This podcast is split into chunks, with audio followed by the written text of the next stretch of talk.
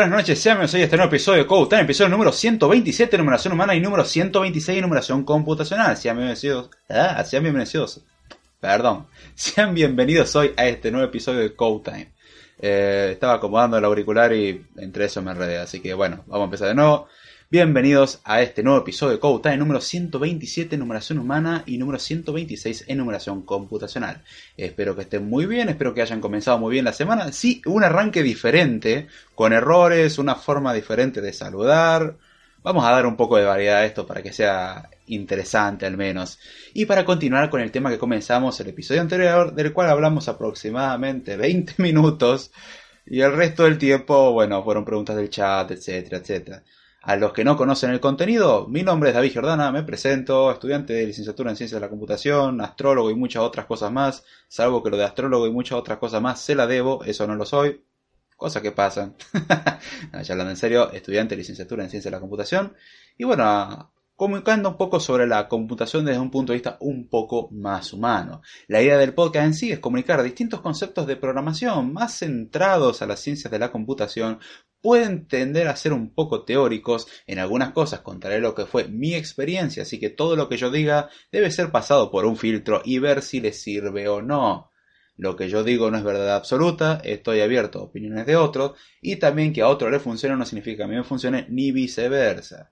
La idea de acá es dar un contenido base, dar una semilla a partir de la cual todo el mundo que quiera aprender sobre la programación pueda utilizar eso y empezar a investigar más. Si usted quiere un contenido que sea completito, que hable exactamente del tema, exclusivamente del tema, que no se vaya por las ramas nunca. Hay un formato muy lindo, hay un podcast excelente, se llama Manual, es un podcast muy lindo, está en diversos idiomas, generalmente en inglés, aunque también hay traducciones al español, y gracias a los traductores hoy en día es posible conseguirlo en español. Y si no en inglés no está de más, usa Duolingo u otras herramientas similares a la cual permiten aprender inglés y de paso tiene una herramienta con la cual usted va a poder abrir muchas puertas de aquí en adelante, ya que aprender otro idioma no solamente ayuda a agilizar, comunicarse, sino que justamente poder disfrutar de otro contenido. Se lo recomiendo, este querido podcast se llama Manual, lo suelen encontrar en algunas bibliotecas, librerías e incluso internet. También algunos los conocen como manual de usuario, documentación, etc. Esos eh, medios, por así decirlo, están enfocados a hablar exclusivamente del tema y sin irse por las ramas Generalmente, hay excepciones. Recomiendo eso antes que cualquier otro podcast. Incluso el mío. El mío no está centrado en eso. El mío está más centrado en entretenimiento y compartir conocimiento. Nada más. Aquí quiere contenido exclusivo, vaya para allá. La advertencia, está hecha. También es bien sabido, para los que escuchan podcast desde hace tiempo, que los primeros minutos son de simple introducción en los cuales no se habla de muchas cosas interesantes o se responde a preguntas del chat pase lo que pase primero. Y al final también suele haber como una pequeña sección random que a veces que se extiende un poquito. A quien quiera participar en vivo es a las 11 de la noche, hora argentina, casi digo 12, o 11 de la noche, hora de Argentina. Vea cuál es su conversión, todos los días lunes. Y bueno, tema se hablará en el medio y si tiene alguna pregunta sobre el tema u otras cosas, la pueden plantear. ¿Alguna opinión? También se la puede plantear.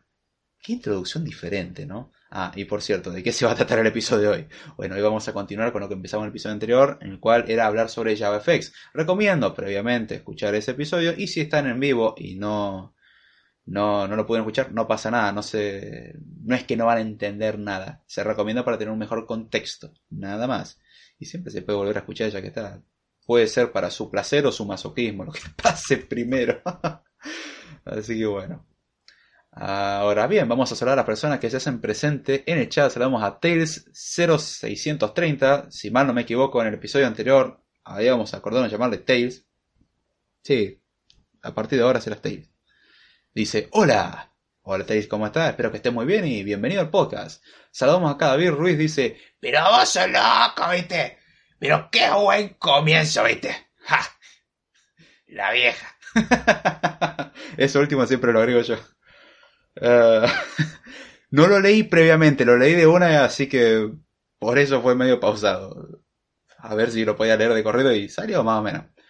Saludamos a David Ruiz que dice, hola jóvenes y caballeros, ¿qué tal? ¿Cómo están? La verdad es que bien, che, gracias a Dios, muy bien. Comenzando un lunes un tanto extraño, en el sentido con la introducción medio diferente, pero no por eso menos lindo, importante, interesante, o lo que usted quiera creer. Saludamos acá también a Margot 857, también conocido como nuestro querido amigo Pablo, que dice buenas noches, ¿cómo están todos? Bueno, ahora porque preguntaste vos estamos todos mal, pero hasta ahora estamos bien, no sé, entender el mensaje. No voy a decir nada más.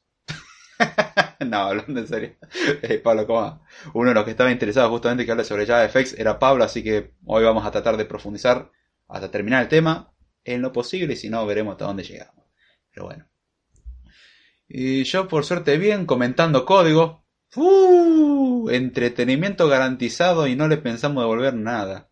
Bueno, pero por lo menos he documentándolo, no, no desarrollándolo.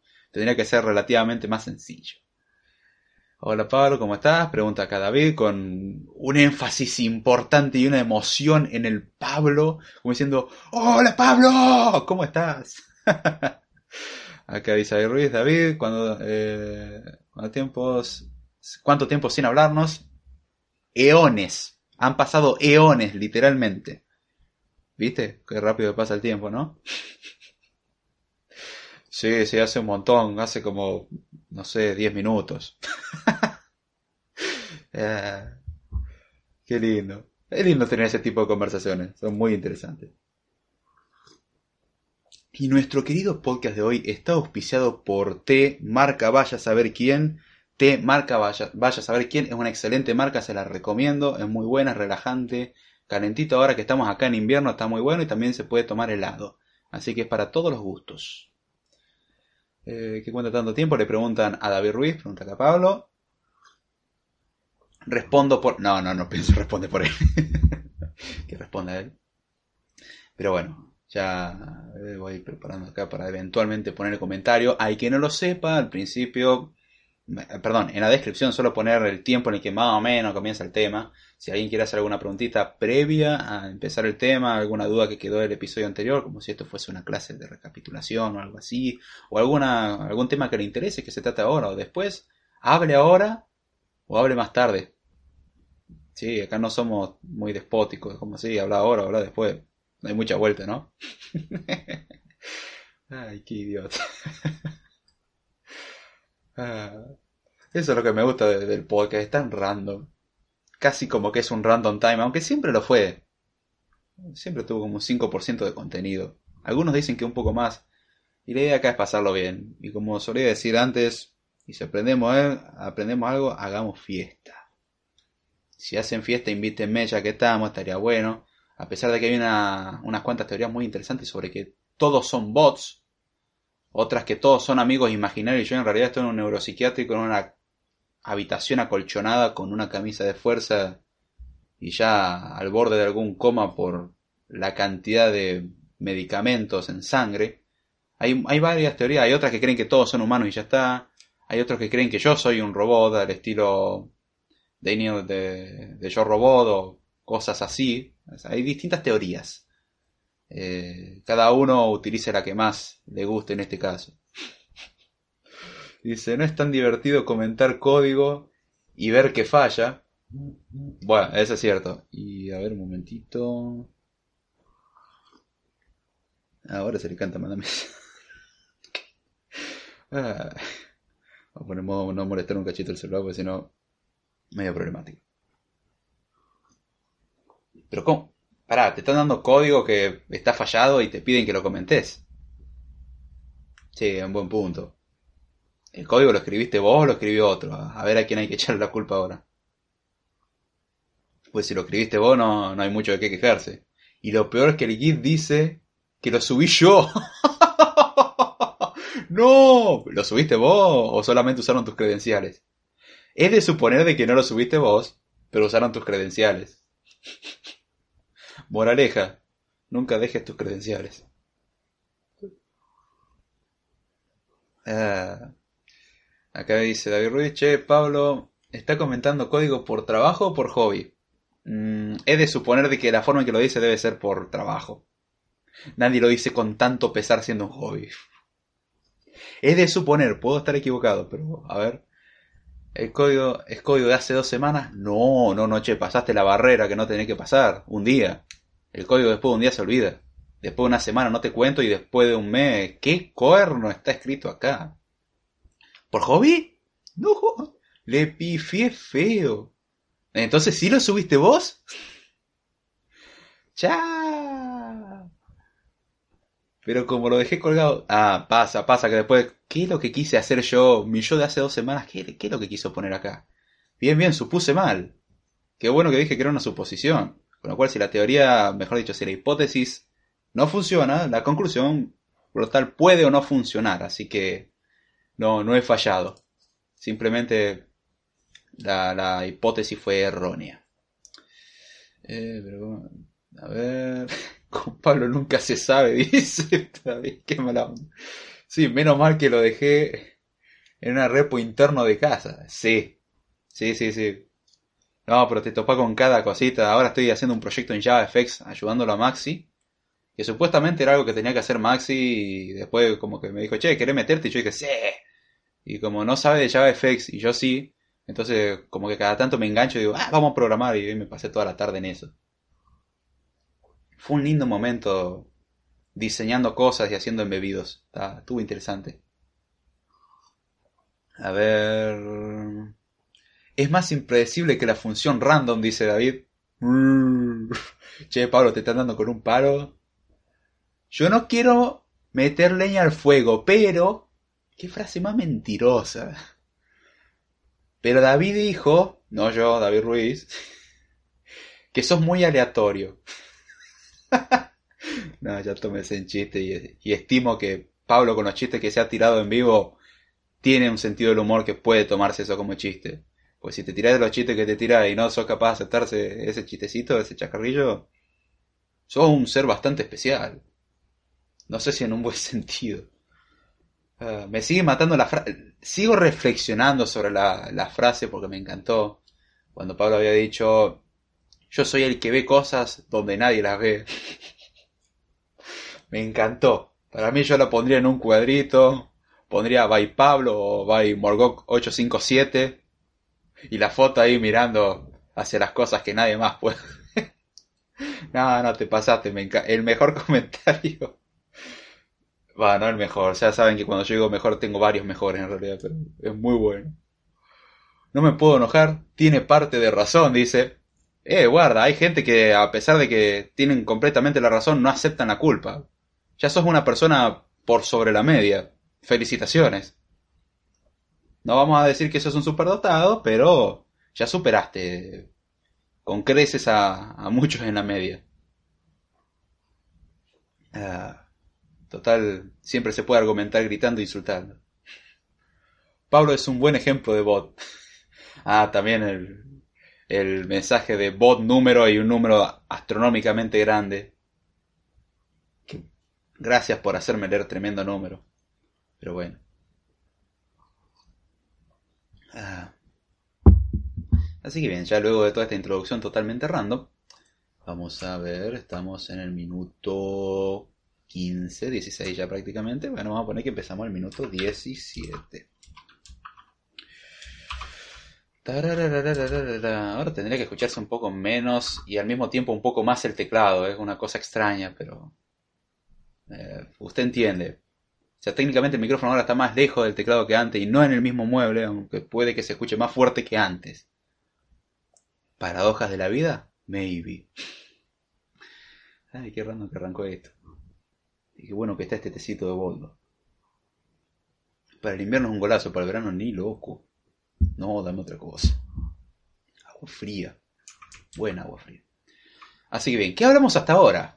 En el episodio anterior estuvimos hablando sobre JavaFX. ¿Qué era JavaFX?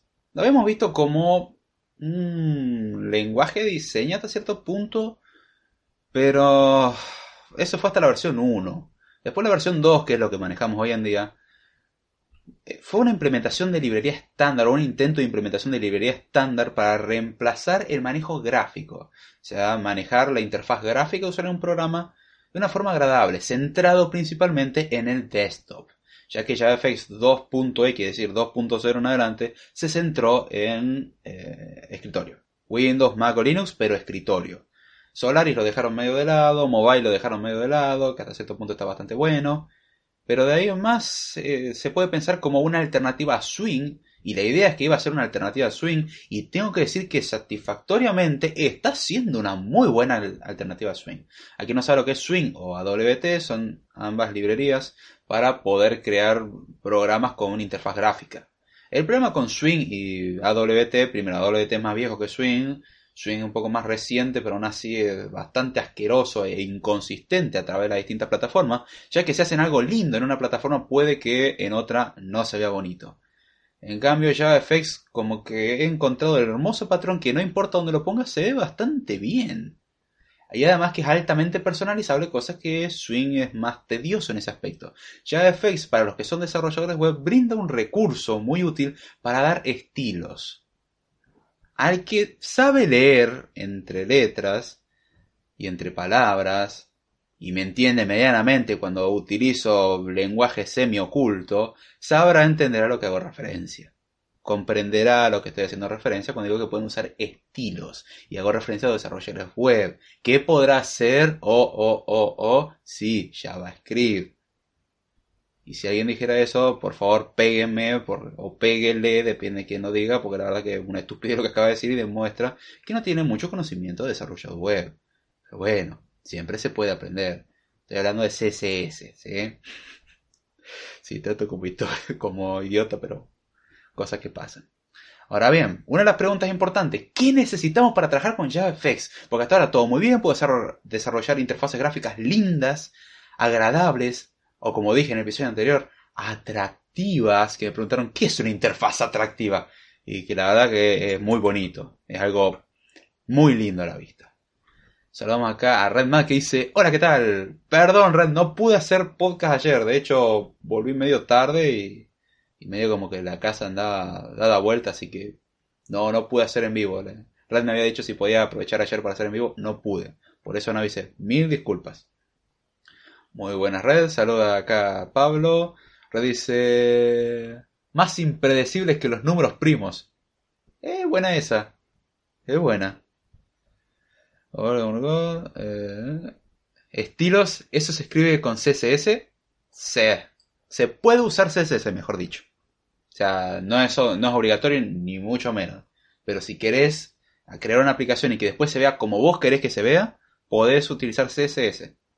Así que tenés esa plena libertad de decir, bueno, yo quiero que todos los botones se vean así, listo, tenés ese para hacer eso. Tenés la posibilidad.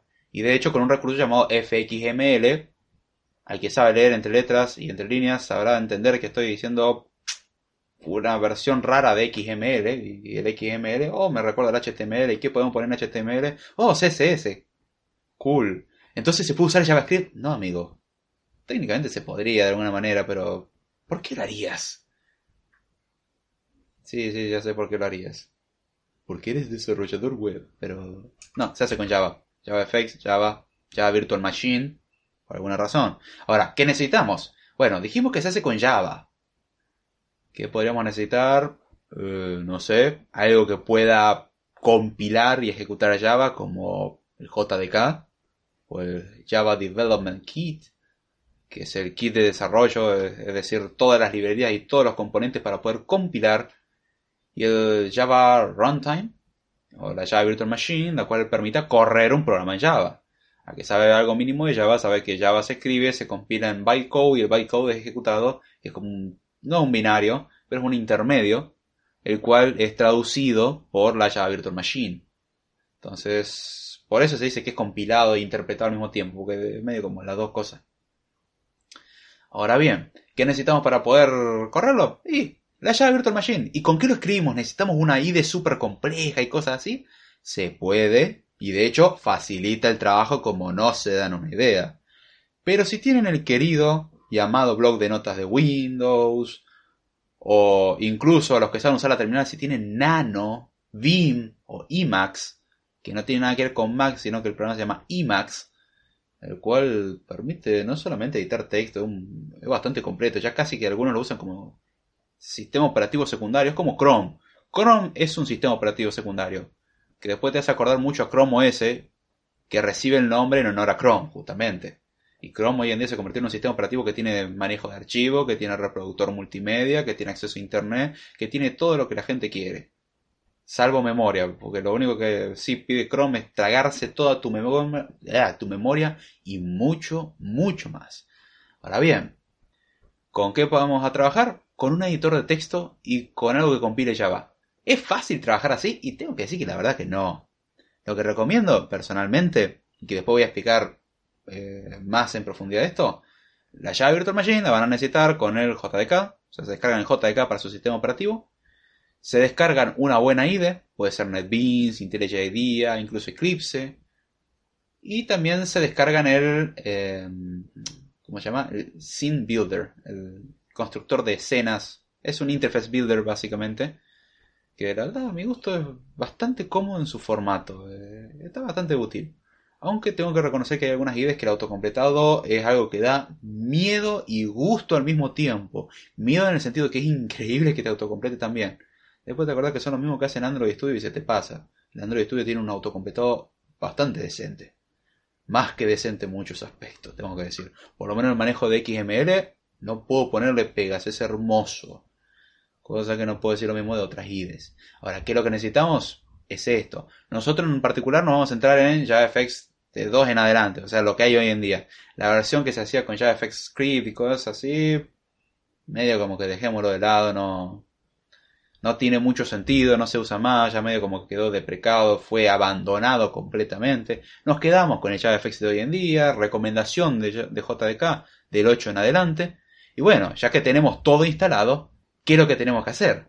Bueno, en principio vamos a ver cómo simplificarnos la vida. Los componentes base que vamos a necesitar en principio, el, el JDK. Versión 8 en adelante. Puede ser la 8, la 9 más o menos, la 10 que es la que está actualmente, pueden usarlo. Yo uso la 8 personalmente para dar un poco de compatibilidad. Técnicamente lo que podéis instalar en 8 y en 10 es más o menos lo mismo, pero lo dejo en, en 8 y ya Java 8 incorpora algunas funcionalidades que eran necesarias. Por ejemplo, las lambda expresiones. ¿Qué es una lambda expresión? Bueno, básicamente uno define funciones. Eso es un concepto bien conocido. Por cualquier desarrollador decente sabe que existen funciones, donde uno encapsula comportamientos. Justamente son piezas de código las cuales se las identifica de alguna manera. Una función que es lo que tiene. Como una máquina procesadora tiene una entrada, internamente hace algo llamado magia. Es decir, procesa la entrada y da una salida. Eso es una función. Ahora, ¿cómo podemos, o mejor dicho, para qué se usan? Ya lo expliqué muchas veces, pero vuelvo a repetir. La idea de una función es capturar ciertos comportamientos. Por ejemplo, a la hora de crear un usuario, la idea no es volver a escribir el código. O a la hora de crear, agregar algo a una lista, puede ser un usuario, puede ser un número, puede ser una letra, puede ser lo que sea. Pero la idea es que es un comportamiento genérico. Entonces, ¿qué hacemos? Creamos una función la cual englobe ese comportamiento de agregar algo a una lista. No me importa de qué tipo sea lo que agregamos. Tenemos que agregar algo a una lista. O hacer una solicitud de Internet. Todo el comportamiento de hacer una solicitud de Internet, bueno, lo hacemos con una función. ¿Qué hace la función? Cuando apretamos un botón, llamamos a la función, la cual dice qué corno hay que hacer cuando apretamos el bendito botón, como hacer el request a Internet. Y así, uno puede encapsular comportamientos y la ventaja del uso de funciones que uno puede reciclar. Ahora, una característica importante de las funciones como son conocidas es que tienen una etiqueta, tienen un nombre, una forma de identificarlas. Entonces, a la hora de querer llamar a ese comportamiento, se la llama, así como se lo conoce, el llamado a una función, está la definición de una función, que es donde dice qué es lo que hace la función, y después está el llamado a la función, que es cuando se utiliza. O sea, la definición es el plano y el llamado es eh, técnicamente la definición es el, es el plano y la construcción de la máquina y el llamado es ponerla en funcionamiento y darle la entrada. Podemos poner, por ejemplo, una sierra automática, la cual... Pero las sierras suelen ser automáticas. No, puede tener un serrucho, técnicamente una sierra. Pero estoy hablando de una sierra que vuelve por una madera y te las corta en una dimensión que vos quieras. Bueno, entonces voy a agarrarla, configurar, le pone la maderita y en ese momento está llamando a la función. Mientras tanto es una máquina inútil. Ahora, ¿cómo llamamos a la función? Con un identificador. Las lambda expresiones, en cambio, no tienen un identificador y están pensadas generalmente para un único uso. Es decir, cuando se aprieta el botón, llama esta lambda expresión. Es una función sin identificador. ¿Por qué no se le pone un identificador?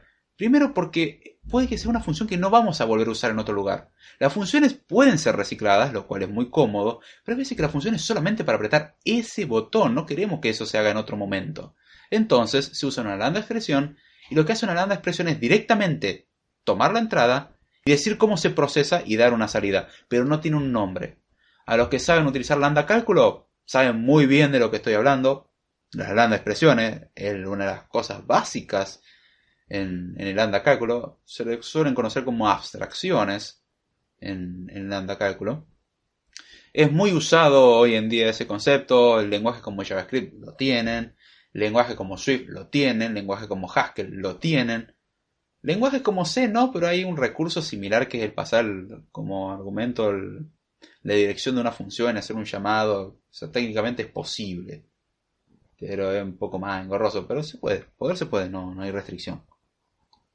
De hecho, si no se pudiera hacer en C me preocuparía bastante porque C es muy libre en ese aspecto. Pero sí, en C generalmente uno tiene que definir la función con un nombre porque tiene que ser almacenada en memoria. En cambio, una lambda expresión no, es para un solo uso, está pensado para eso. Cuando aprietes el botón 1, quiero que, no sé, imprimas Hola Mundo, el clásico. Listo. Entonces, una lambda expresión que toma un evento, que es la presión del botón, y lo que va a hacer como devolver, no devuelve nada, pero imprime un mensaje. Fin. Entonces no necesitamos definir funciones. Y es algo que Java 8 lo tiene. ¿Y cuál es la ventaja de las lambda expresiones? En realidad es un syntax sugar, es decir, es lindo visualmente, escribís mucho menos para hacer lo mismo. Antes tenías que definir una función y había algo muy importante, las funciones no se podían pasar por argumento. Es decir, una función no podía tomar funciones ni siquiera devolver funciones. ¿JavaFX puede? Eh, no. Pero hay un truco sucio.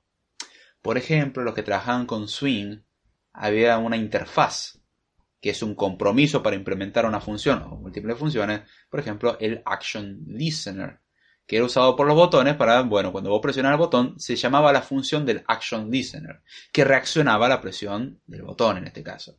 Puede usarse para otras cosas, pero generalmente era para botones, era muy cómodo. Ahora bien, la interfaz lo que llegaba era, bueno, agarrar la clase con la que uno estaba trabajando, decir que implementaba la interfaz y escribir una función o las funciones que la interfaz mandaba o mandaba a nosotros a comprometernos para implementarla. La ventaja que tenemos con las lambda expresiones es que si nosotros dependemos de una interfaz, la cual tiene una sola función, podemos simplemente usar una lambda expresión, con lo cual la escritura es mucho más compacta. O sea, lo que ayuda es que la escritura sea compacta. Antes tenías que decir que la clase se conforme al protocolo, al protocolo, a la interfaz, el recurso es el mismo en Swift, protocolos en Swift, acá se lo conoce como interfaces, interfaces. En Haskell se lo conoce como clases, no confundí con clases de programación orientada a objeto. Ese es un concepto que suele confundir bastante, pero como una clase y una instancia no es lo mismo que programación orientada a objeto, no, porque Haskell no cree en la programación orientada a objetos. De hecho, no cree en los, los efectos laterales, no cree en muchas cosas. Pero bueno, la idea es escribir mucho menos y la implementación de ese compromiso, por ejemplo, el action listener, que es para decir que vas a reaccionar ante una acción, tenés eh, algo que es hashable en caso de Swift, que para decir que puedes hacerle hash, que es, eh, bueno, el equitable eso en todo en caso de Java. ¿Qué otro más tenés? Initializable, el cual se utiliza en JavaFX para indicar de que cuando se inicializa una clase haga ciertas cosas. No es un constructor, es para manejo de interfaces gráficas eh, es una interfaz y podés implementarlo de esa manera. Hay un montón de cosas con interfaces que se simplifican con una lambda expresión. O sea, es un recurso sintáctico, nada más. Es lo mismo que harías antes escribiendo más código. Además que ahora es lindo visualmente, es mucho más cómodo de escribir. Internamente hace exactamente lo mismo. Por eso recomiendo Java 8, porque tiene eso. Y de ahí en adelante agregan otras funcionalidades, pero esa es una de las funcionalidades que más me gustó porque era una de las cosas que más necesitaba. De hecho, para las callbacks se utiliza generalmente eso. Antes era no, crear una nueva instancia de callback, la cual le, tenés que definir o sobreescribir todas las funciones, o sobrecargar en realidad todas las funciones, las cuales indicaba eso, y es un lío. Ya hoy en día no es necesario gracias a esa ventaja que nos da Java 8. Entonces ya tenemos el JDK, que hoy en día incluye ya todo el JDK o el SDK de JavaFX tiene las herramientas de ejecución, la librería y tiene todo. ¿Qué sigue? la IDE. Y vamos a leer algunos mensajes que esto. ¡Eh! Mira por lo que escribieron, chango. Código de semana. Ah, acá. Bien. Redman dice. Oh, si eras tu hija. Tenía mis dudas. Lindo perro. ah, ah sí. e- Esa es la, la perrita que ladra agudo. eh, sí, yo. Sí, ya, ya me han encontrado. Igual ahora cambié bastante, ahora estoy más feo que antes. Pablo dice... ¿Por qué ya- eh, JavaScript domina el... Porque JavaScript domina el mundo actual, dice Pablo exclamándolo. No sé a qué te referís. Taze dice, se ríe. El otro día tenía 80% de mi RAM siendo de 16 GB a 3000 me- a 3 GHz. Dios, 80%. Sí, bueno, yo tengo que decir también paso mucho, pero también hablo Xcode. Que Xcode lo entiendo, es una IDE, es pesada. En ese caso lo perdono, porque está corriendo un simulador. Chrome no, es un bendito navegador, pero consume como si fuese un simulador. Saludamos acá a Yannick, eh, verso que dice, hola a todos. Hey Yanni, un gusto. ¿Todo bien, che? Perdón por la informalidad, pero así funciona. Dice, hola Yanni, muy buenas Yanni, todos saludando, qué lindo. Hola David. Eh, Saludamos acá a Seba Robles que dice, buenas noches gente. Me recolgué con eh, Semantic UI. No pasa nada, no pasa nada. Se agradece que dé una explicación a pesar de que nunca se le pidió. Se agradece que pase en vivo y que comparte su experiencia. ¿Alguien la usa? Tengo que decir, sinceramente, no quiero desilusionar a nadie. Yo no soy desarrollador web. Hago algunas cosas y lo toco medio de oído y he aprendido todas las nociones básicas. Sí. ¿Puedo hacer algunas cosas? Sí. Pero no me he empapado a tal punto de conocerlo así. Y el desarrollador web tiene algo que a mí no me gusta, que es un océano, literal. No, o sea, para donde vaya hay lugar. Acá dice Taze, JavaScript domina por la facilidad de enseñanza, ya que no requiere un perfil de experiencia alto para hacer algo. Sin embargo, eso compromete la eficiencia del mismo. No puedo estar más de acuerdo con vos. Estoy totalmente de acuerdo. No digo que es un mal lenguaje. Tiene sus falencias, como todo lenguaje. Como todo lenguaje tiene sus queridas falencias. Eh, JavaScript lo que no me gusta es el mal uso que se le da. O sea, no tengo problema con JavaScript en sí, sino con el mal uso que se le da. Que es diferente. Eh, hola Seba, acá andan saludando. Bien. Eso es lo que me gusta en un chat. Que vaya interactuando y haga preguntas. Ah. Bien, estábamos hablando sobre el siguiente componente, la IDE. ¿Es necesaria? Realmente no. Pero tengo que decirle sinceramente, le simplifica la vida. ¿Qué IDEs existen? La clásica que recomienda Oracle, NetBeans, Eclipse y muchas otras más. Y la que yo estoy usando y que sinceramente a la que haya escuchado CodeTime hace tiempo atrás sabía que mi IDE favorita para Java era Eclipse. He cambiado desde que empecé a usar JavaFX. Eclipse era cómodo para cuando usaba Swing. Cuando empecé a usar JavaFX lo empecé a usar con IntelliJ IDEA. Está la versión eh, Community, la de la comunidad, la cual es gratuita. Y está la versión Pro. Claramente la de la comunidad es gratuita, definitivo. Me quedo con la última versión, la, de, la instalo con Homebrew y ya está. Es muy cómodo de instalar, muy cómodo de usar, puedo trabajar muy bien. La verdad que la interfaz para mí es agradable, es bonita. Tiene el modo light y el modo dark. Y uno dirá, ay, todo con el modo dark, es una moda. No, no, tengo que decirle sinceramente y al programador que diga, no, que no hay diferencia. A mí el modo light me cansa la vista, es demasiado claro. Es muy brillante. Y el modo dark, luego de varias horas, se nota y cansa menos la vista. Hay menos brillo ante los ojos y la verdad es bonito. Sea, es estético, ¿no? No solamente que cansa menos, sino que es estético. Y eso la verdad se agradece mucho, ya que tenemos algo que es bonito y encima eh, ayuda. Qué buen, qué buen combo, ¿no? O sea, no solamente es estética, sino que también es funcionalidad. El modo dark es bonito. Al que empiece a usar IntelliJ IDEA, yo es el que personalmente recomiendo, por lo menos para JavaFX, extremadamente cómodo, va a notar una descarada similitud. Al que haya programado para Android va a decir, momento, momento, momento. Esto es muy parecido a Android Studio. Yo le invito a ver quién es el que desarrolla Android Studio y quién es el que desarrolla IntelliJ IDEA y al que diga, no, Android Studio lo tiene que desarrollar Google porque es, eh, Google es de Android. Ah, Android es de Google. Perdón. Lapsus. Y la respuesta es no. Lo desarrolla una empresa llamada eh, JetBeans. Y acá es donde tenemos que, curiosamente, IntelliJ IDEA está desarrollado por la misma empresa. Que curiosamente el diseño lo hicieron bastante igual. es muy parecido. La forma de trabajar y el autocompleto de XML es prácticamente la misma. El manejo de interfaz es un poco diferente y tengo que decir que el manejo de interfaz gráfica en IntelliJ IDEA me parece increíblemente más cómodo que el de Android Studio. O que el modelo de Android. El modelo de Android no me termina de convencer en muchos aspectos. Con Kotlin solucionaron muchos problemas. La sintaxis de Kotlin no me termina de convencer. En cambio, Java está bien, tiene sus problemas. Que, diga que Java no tiene problemas. Eso es tener boca o tener lo que hay abajo. no, no, Java tiene sus problemas y yo antes, y me gusta Java, pero no puedo negar, tiene sus problemitas y siempre dije, me, Java me gusta.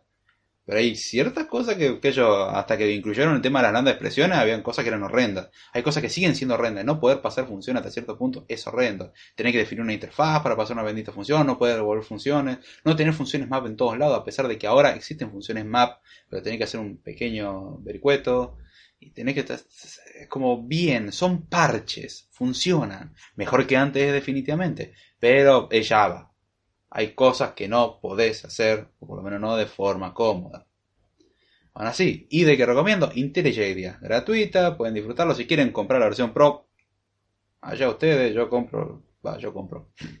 Yo uso la versión gratuita, la community, funciona muy bien, es muy cómoda, el modo dark recomendable, tiene manejadores de paquetes, eso está buenísimo. Uno, si quiere instalar algún paquete, alguna librería, lo puede hacer. Al igual que lo haría en Android Studio, lo puede hacer acá. También tiene Maven para instalar paquetes. Eh, un poco de sistema de control de versiones. Tiene. Es muy completito. Es un Android Studio, pero pensado para desktop. Piénsenlo de esa manera. Es muy cómodo, visualmente se ve bien. Lo que hincha un poco con el tema del Git es que hay un archivo de configuración que se modifica todo el tiempo. Pero de más, la verdad está bueno. Técnicamente podría ser un git ignore, pero por las dudas no. Lo dejamos así. Pero está. O sea, como IDE me parece muy completa, muy cómoda. Hasta el icono me parece lindo. O sea, me gusta el icono que tiene. No afecta absolutamente nada. Pero. No sé, me gusta, es lindo. Es bonito. A ver. Acá dice ¿se puede programar Python y poner una interfaz de usuario con JavaFX? Técnicamente podrías hacer una interoperabilidad. Mmm te lo tendrías que averiguar. O sea, tendrías que tener instalado Python y tendrías que tener instalado JavaFX, o sea, las dos cosas. Es medio, o Java, perdón. Lo cual es medio engorroso para instalarlo en una computadora. Python no lo pienso tanto para interfaz gráfica a pesar de que se puede, y hay otros paquetes que están pensados para eso. Uno era TK, no me acuerdo qué cuerno, y hay, varios paquetes para manejar el tema de interfaz gráfica. Pero mm, no lo recomendaría, está pensado más para hacer por Java. Pero, qué sé eh, para gusto. Java no es muy difícil, hay que, y al que sepa C, Java es un regalo del cielo. Y el que sabe Java, C no le tendría que costar tanto. Recomiendo el camino inverso. Complíquese la vida primero con C y luego entienda todo lo demás. Eh, acá dice Tails, ¿ese modo dark es bueno para los, eh, los que trasnochamos? Definitivamente. Y me incluyo. Pero incluso durante el día. Eh, es cómodo, o sea, no cansa tanto la vista, sinceramente. Y para eso que el, color azul no te deja dormir bien y qué sé yo, listo, ya está en modo dark. Lo máximo que va a haber es marrón y tipo marrón o un azul muy oscuro, casi tirando a... Lo puede poner en modo el shift, el, el night shift y ya puede ver algo bastante más cómodo. Por lo menos para pantallas que incluso antes tenía una pantalla en la que no lo podía cambiar el brillo, era molestísimo, siempre el brillo al máximo. Poner modo dark amortiguaba mucho el efecto. Antes me quemaba los ojos. Voto por modo dark. Tetris for David, yo digo. Referencia interna. Em, no, es cómodo y ahora que a los que van a tener Mojave, que van a poder disfrutar el modo Dark en toda la experiencia del sistema operativo, me parece fantástico. Modo Dark Everywhere. hermoso. Acá dice Pablo, el módulo básico para armar interfaces es TK Inter, exactamente. Tinker. ah. ¿Cómo miércoles puedo leer eso en una sola palabra? Tinte. TK Inter ya fue. No acuerdo. Eh, sí. Hay otros módulos también. Pero, mm, qué sé yo, yo para interfaz gráfica prefiero no tirarme a, Python. en eso prefiero JavaFX, me hacen programas bonitos y multiplataforma, dos por uno. O sea, no, no necesito mucho lío. Lo único ya Virtual Machine. Es el único, único pedo. Eh, el modo white con brillo a tope y luces apagadas. Uff, ¿sabes cómo te quedan los ojos? Huevo frito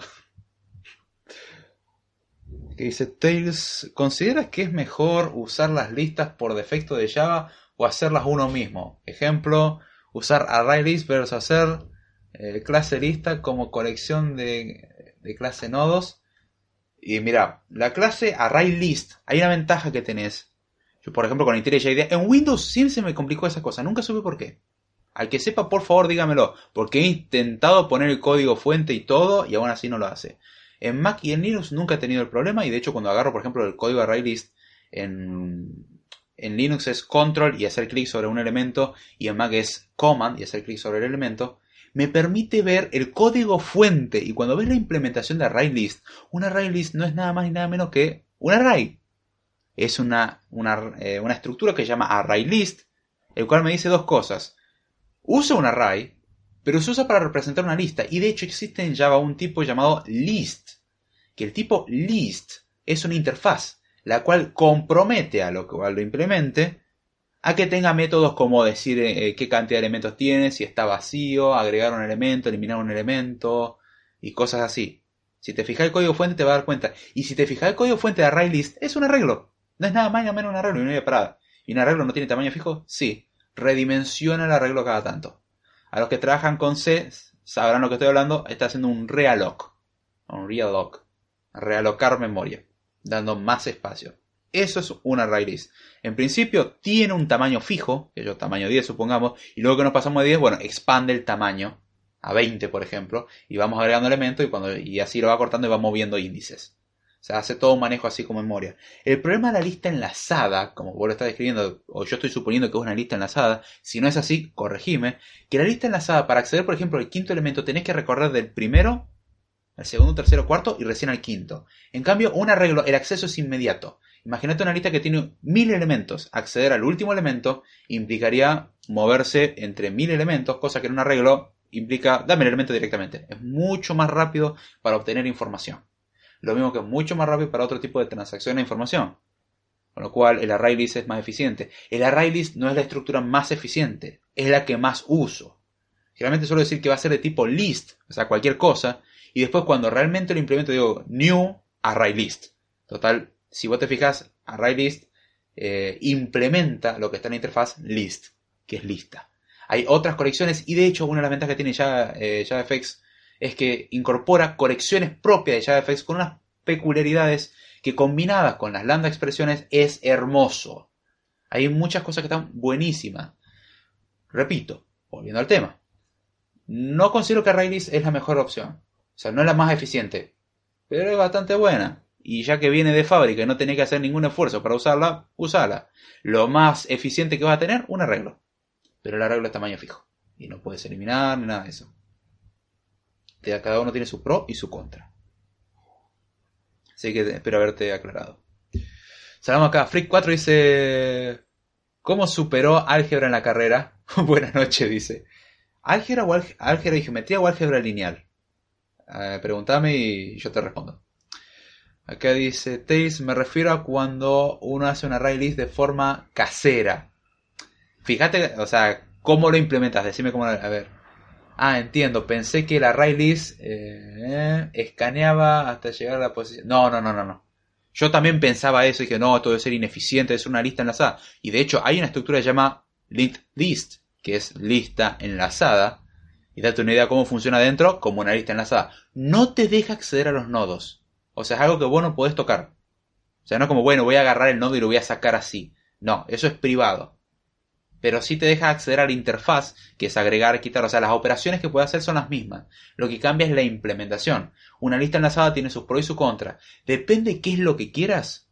Hay veces que te conviene una enlazada y hay veces que no. Generalmente, una enlazada no, no es la mejor opción. O sea, es muy raro y de hecho no se me ocurre fácilmente un ejemplo de una enlazada puede servir sin poder acceder a, a la implementación. Salvo que sea que vayas a quitar mucho el primer elemento y vayas a agregar mucho al final o cosas así, que se puede tener un puntero al principio y un puntero al final, entonces te sale gratis el agregar al final y agregar al principio. Y para hacer una cola, por ejemplo, o hacer una pila o una lista enlazada, es una buena idea. Pero mm, si necesitas el comportamiento completo de una lista, y no, yo me tiraría más a una right list. Hola Free 4 dice acá Redmad, dice, esa te la debo, todavía tengo la tengo regular. Si alguien me explica cómo sacarme de encima mm, probabilidad estadística con procesos estocásticos, estamos a mano. En realidad sé cómo hacerlo, tengo que terminar todavía STP. Pero bueno, o rendir ingeniería de software 1, que la tengo también promovida una parte y la tengo que rendir rápido. Para fin de año fuerza. Ah, sí, se me viene un fin de año áspero. Un cuatrimestre áspero. Pero bueno, eh, decime si era álgebra lineal o álgebra de geometría. No son lo mismo, pero ni cerquita. Son álgebra, pero no. O sea, cada uno tiene su enfoque. ¿Qué otra cosa recomiendo instalar? El JavaFX Scene Builder o el constructor de escenas en nuestra mejor traducción. No me acuerdo la empresa la cual lo hacía, que lo había mencionado en el episodio anterior. Busquen el Sim Builder, lo van a encontrar. Incluso la misma Oracle te da un enlace para eso. La verdad que es muy cómodo. A partir de JavaFX 2.1 lo incluye. Y no es nada más ni nada menos que un Interface Builder. ¿Qué hace este Interface Builder? Eh, lo que su nombre indica y he comentado en episodios anteriores de Code Time. Recomiendo pasar por el episodio anterior de Code Time. Que es el construir interfaces gráficas mediante el hermoso drag and drop de componentes. Y ahora uno podría arremeter contra mí y decir, pero David, Tú habías dicho anteriormente que usar Interface Builder es algo malo. ¿Por qué ahora lo estás recomendando? Calma, mi querido amigo. He dicho que el Interface Builder sin conciencia es un mal, uso. Y el Interface Builder facilita mucho el mal uso. Ahora bien, si uno sabe lo que está haciendo y sabe utilizar el patrón eh, Model View Controller, que es el que se utiliza acá, la verdad que el Sim Builder, en este caso tengo que decir que me gusta porque no tiene el problema del storyboard de Xcode, que el storyboard es lindo porque puedes decir las transiciones y bla, bla, bla, pero tiene los problemas que en el momento que dos personas modifican un storyboard, se rompió todo, y el storyboard en, en Xcode, el desarrollo en Swift, tenemos un problema grave. En el interior sigue siendo un XML, a pesar de que Apple dice, usted no tiene que editar complejos archivos XML para poder hacer una interfaz gráfica porque hace drag and drop. En eso Xcode incentiva a ser medio idiota hasta cierto punto o a la ignorancia. Cuando uno hace abrir con otro editor o hace clic derecho a abrir y lo ve, ah, es un XML más. De hecho, yo hasta hace poco trataba de implementar un container view y un container view es una vista la cual puede tener un view controller en su interior. Se mete en un view controller que sería una pantalla, idem en Android Studio como activity. Bueno, un, un container view es como el equivalente a fragment, a un fragmento. Y la idea es que puedes poner una actividad como si fuese una activity dentro de un fragment. Y bueno, acá sería lo mismo poner un view controller dentro de eh, una vista. Y yo estaba como, ¿por qué no existe la clase? ¿Cómo hago? Hasta que uno dijo, che, yo abrí el storyboard y me fijé y era un simple UI view y lo agregaba así. Entonces me fijé y sí, era un UI view. Entonces era una vista. Una vista a la cual la llamaba un par de métodos especiales para poder poner view controller en su interior. Y así hice mi propia implementación. Pregúntenle a David Ruiz de cómo salió ese resultado a mi gusto bastante satisfactorio. La verdad que bastante contento con eso. Pero Xcode tiene eso. Ahora, en cambio, el Sim Builder en JavaFX es por escena, es decir, por pantalla. No es todas las pantallas, sino que uno, tiene, uno puede editar solamente una pantalla. o un componente que va a ser usado dentro de una pantalla. Porque yo puedo después incluirlos. Y eso es una funcionalidad que cuando hable un poco más adelante lo voy a pasar a explicar. Pero bueno, la idea es que uno puede crear interfaces gráficas de una forma bastante cómoda, haciendo drag and drop. Igual, ¿Yo recomiendo usar 100% esto? No. Si usted quiere construir la interfaz gráfica, recomiendo usar el Sim Builder. O sea, arme la interfaz. Ahora, toda la interacción con la interfaz, yo la hago más con eh, el editor de XML que tiene directamente IntelliJ IDEA. Es muy bueno su autocompletado. De hecho, incluso para diseñar interfaces gráficas con el, eh, el XML directamente, es muy bueno y cómodo. Lo único que uno tiene que conocer cómo está jerarquizada la cosa. Por ejemplo, dentro de un eh, dentro de un tab pane, tab pane es un panel donde tiene pestañas, tabs, tiene eh, un elemento llamado children, en el cual en su interior tenemos las tabs. Entonces, si uno no conoce esa jerarquía, medio como que se complica. Ahora, si uno arma la interfaz, guarda y después va al XML, uno puede seguir editando el XML de forma muy cómoda. Cuestión de agregarle cositas, configurarle cosas. Cuando uno no quiere abrir el interfaz, yo sé que tengo que poner un padding de 5 acá. Entonces, simplemente agarro, escribo eso en el XML, lo guardo compilo de nuevo y ya tengo la aplicación sin haber abierto el Interface Builder. Y el autocompletado, tengo que decir, es excelente. Me encanta. Estoy muy, muy satisfecho con eso. Creo que se debe notar, ¿no? Eh, lo que me gusta es que uno tiene la doble posibilidad, tanto escribirlo en XML como el, usar el Interface Builder. Uno puede usar el Interface Builder, bueno, el Sim Builder, exclusivamente sin usar lo otro. Sí. ¿Puedo hacerlo todo con XML sin usar lo otro? Sí. De hecho, por eso dije que se puede con un blog de notas. Un, XML se puede editar directamente en un blog de notas. Sin ir más lejos, un XML no es nada más ni nada menos que eh, un texto plano. Obviamente, un buen autocompletado ayuda mucho. Y en esto IntelliJ IDEA tengo que decir, voy a aplaudirlo. Y uno puede siempre elegir cuál de los dos modos quiere, el modo gráfico o el modo eh, directamente en XML. Yo la verdad que alterno. O sea, hago el diseño base en uno y después los ajustes lo voy haciendo en el XML directamente. Y de paso, en eso voy aprendiendo porque cuando voy diseñando, después leo el XML y entiendo cómo es la jerarquía. Y después una vez que entiendo la jerarquización, que también puedo leer la documentación, pero acá es como dos por uno, no es lo que esperaba, pero estoy satisfecho, básicamente. En que, bueno, hice la interfaz gráfica, tengo lo que quería, y de paso leo el XML y ahora entiendo cómo funciona. E incluso si yo quiero repetir que yo voy a poner 17 botones, y, o poner que yo, una, yo tengo una tabla que tiene 17 botones. Entonces lo que... No, 17 botones no. Tenía 9... Era 9... 27 botones. Y cada uno en una posición diferente. Entonces tenía que ir dando la posición. Y era un lío hacerlo manualmente.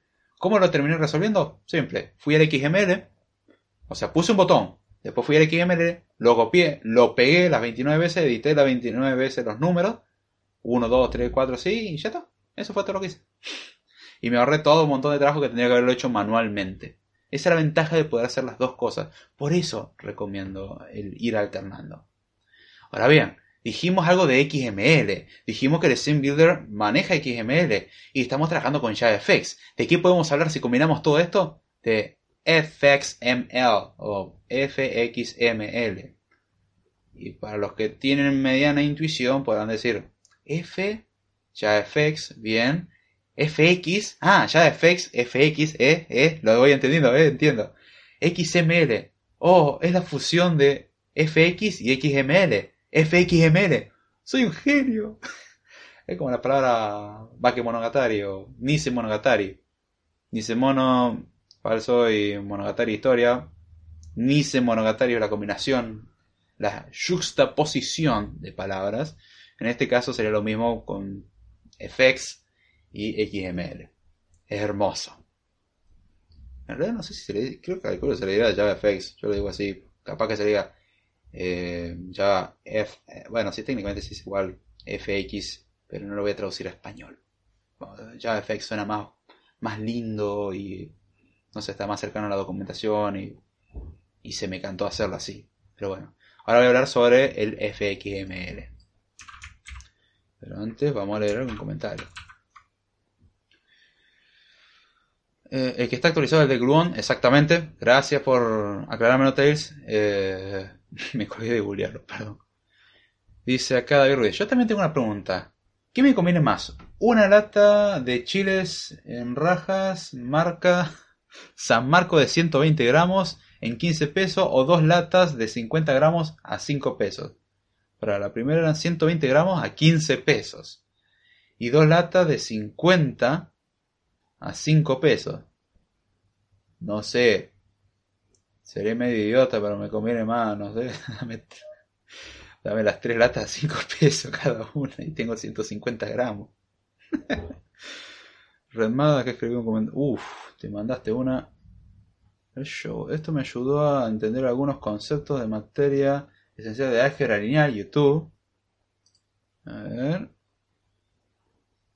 Broma, broma, es que ando en el super, no pasa nada. No, pero te recomiendo la que te dé mayor cantidad, menor precio. Está buenísimo esa. Y si no, bueno, compartime para acá.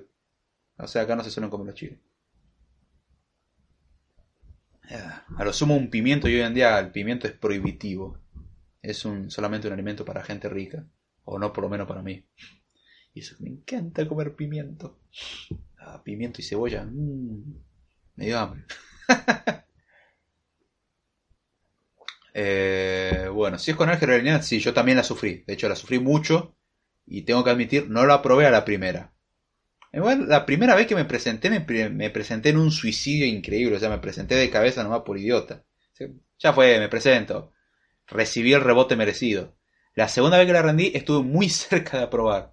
Estuve bastante frustrado por no haber, eh, fue por no haber estudiado bien la teoría. Y ahí es donde empecé a estudiar más la teoría ya que gracias a la teoría podía resolver los ejercicios y no me dio el tiempo para terminarlo porque lo hacía todo de forma práctica. Y gracias a algunos teoremas se simplificaban mucho los problemas.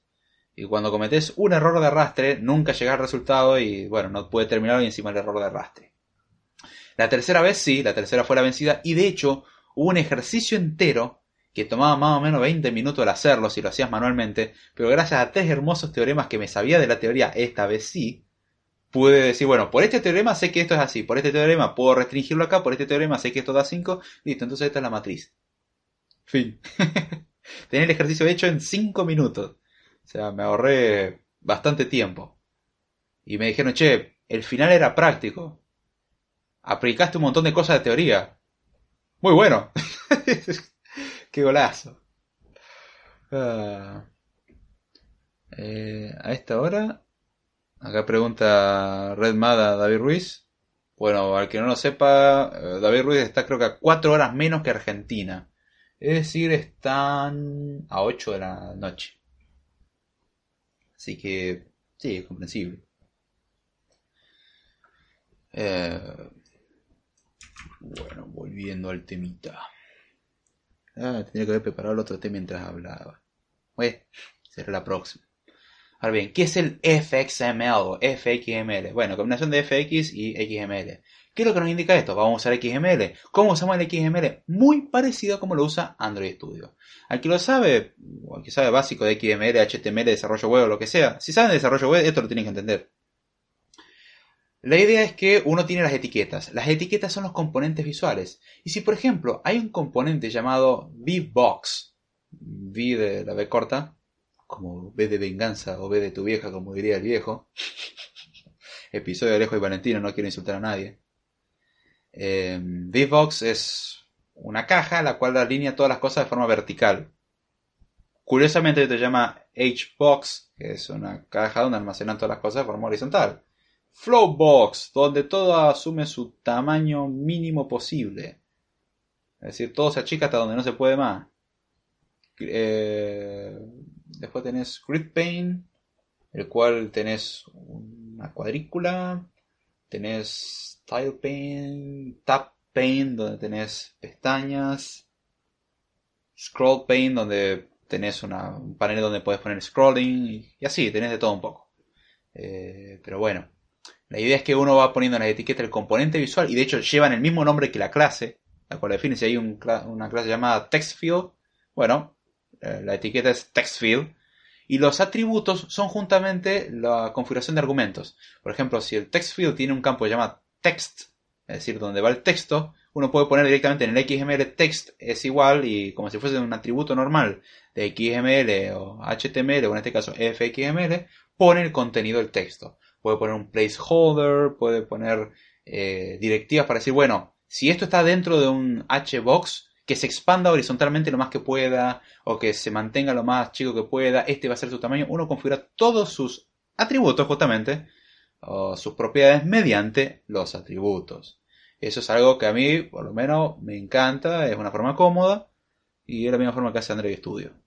Después, ¿qué podemos poner como eh, cosas jerárquicas? Y los componentes, por ejemplo, tenemos un elemento llamado children.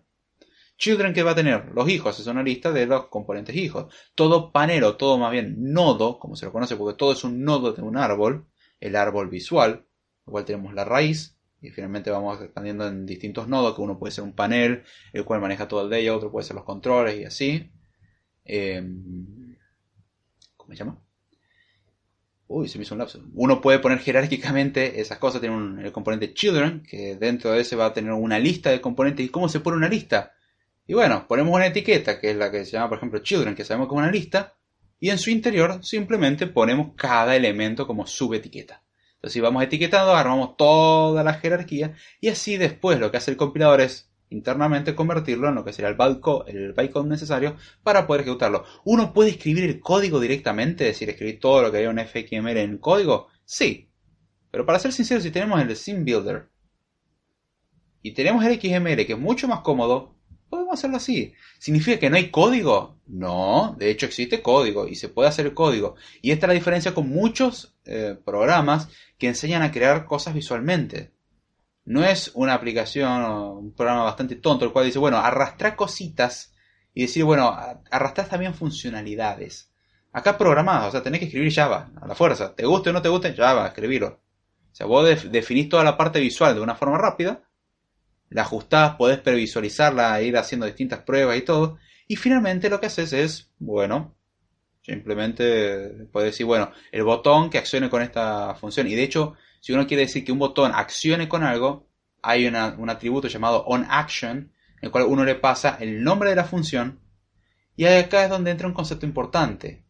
A los que trabajan en Swift sabrán muy bien, o a los que trabajan en Nextcode más bien, sabrán muy bien que tenemos el storyboard. Anteriormente no era el storyboard, anteriormente era el XIV, X y B larga, o B grande, como le quieren llamar. XIV, no tengo ni idea de lo que significa la sigla, era el nombre que tiene Apple para los archivos en los cuales uno arma la interfaz gráfica con drag and drop. Es decir, hace lo mismo que el Sim Builder, pero de Xcode. De diferencia, uno no modifica el XML directamente, a pesar de que uno puede. Eso sí, si uno modifica el XML con esas referencias extrañas que tiene Xcode y uno mete la pata, no piense que lo va a arreglar con, con Xcode. No es fácil de arreglar. Por eso no se recomienda. En cambio, en JavaFX te incentiva a hacerlo. Anteriormente se hacía así, y de ahí se le asociaba un controlador. En el caso de los View Controller, uno tenía el View Controller en el Storyboard o en el XIV en este caso, y luego tenía una clase la cual asociaba componentes a ese view controller y uno podía controlarlo. Bueno, justamente JavaFX representa el modelo viejo de desarrollo en Xcode y por viejo no significa que sea malo. Es decir, tenemos justamente un equivalente al XIV, el cual es el FXML, y tenemos un equivalente al View Controller, el cual básicamente es una clase que funciona como controlador.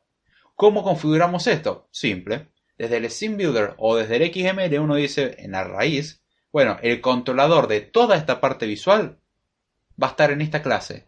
Entonces, lo que hace uno es marcar con directivas fxml dentro del código, es decir, marca con un arroba en el código de Java, arroba fxml y el nombre que yo, eh, text field eh, name, es decir, un text field donde uno pone el nombre.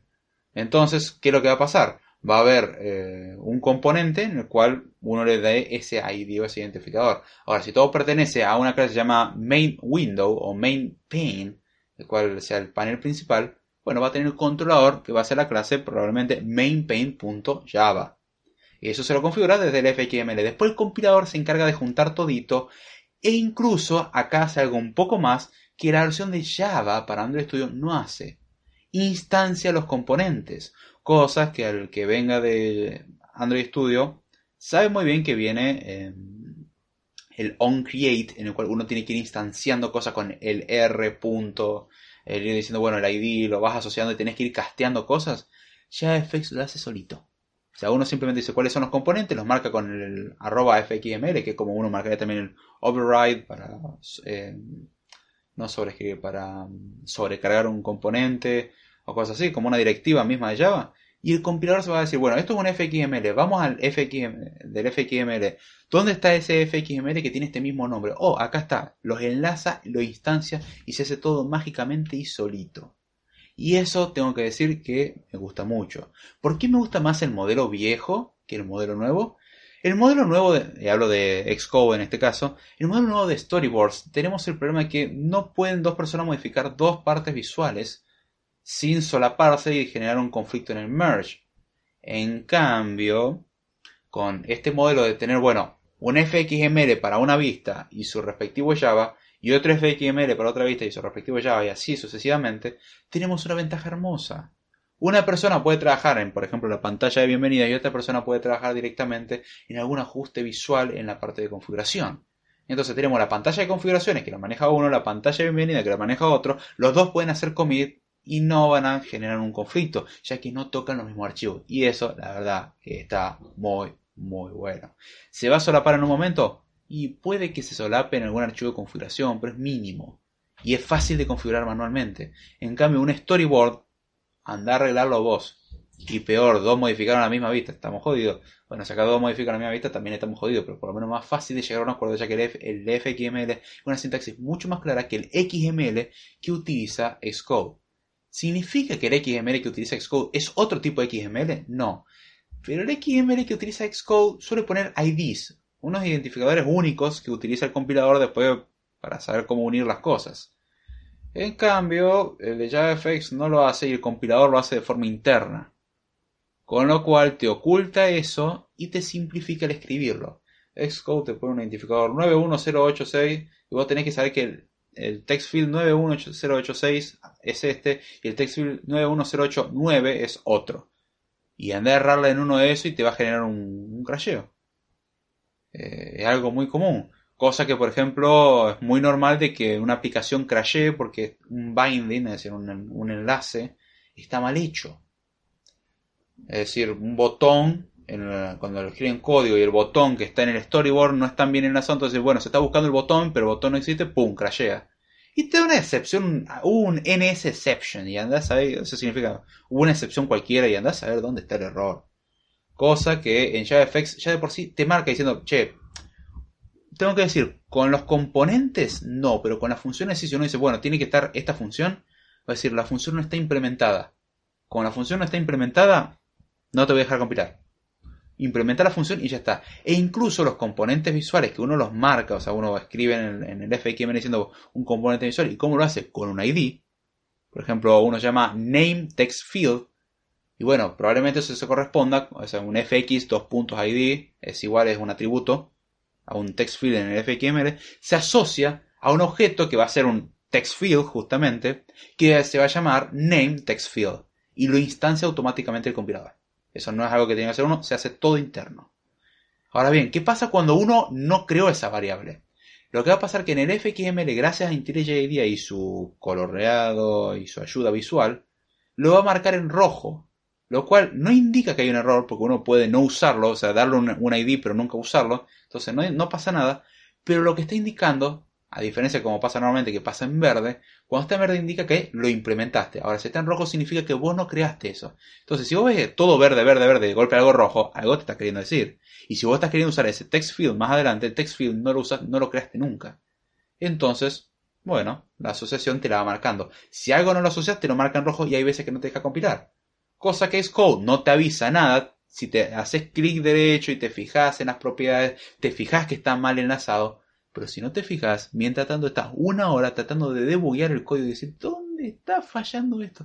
Y cuando te das cuenta, ah, yo llamé, que yo, button add, con doble D, button de agregar, button add, add de agregar, con doble D y ayer le puse button add, con una sola D. Entonces nunca iban a enlazar, claro. Una hora perdí por lo menos por ese estúpido error y me ha pasado muchas veces. Y eso es algo que no me gusta del desarrollo en iOS que no te marca ese tipo de errores, sino que mínimo una advertencia me tendría que dar, como esto no lo enlazaste.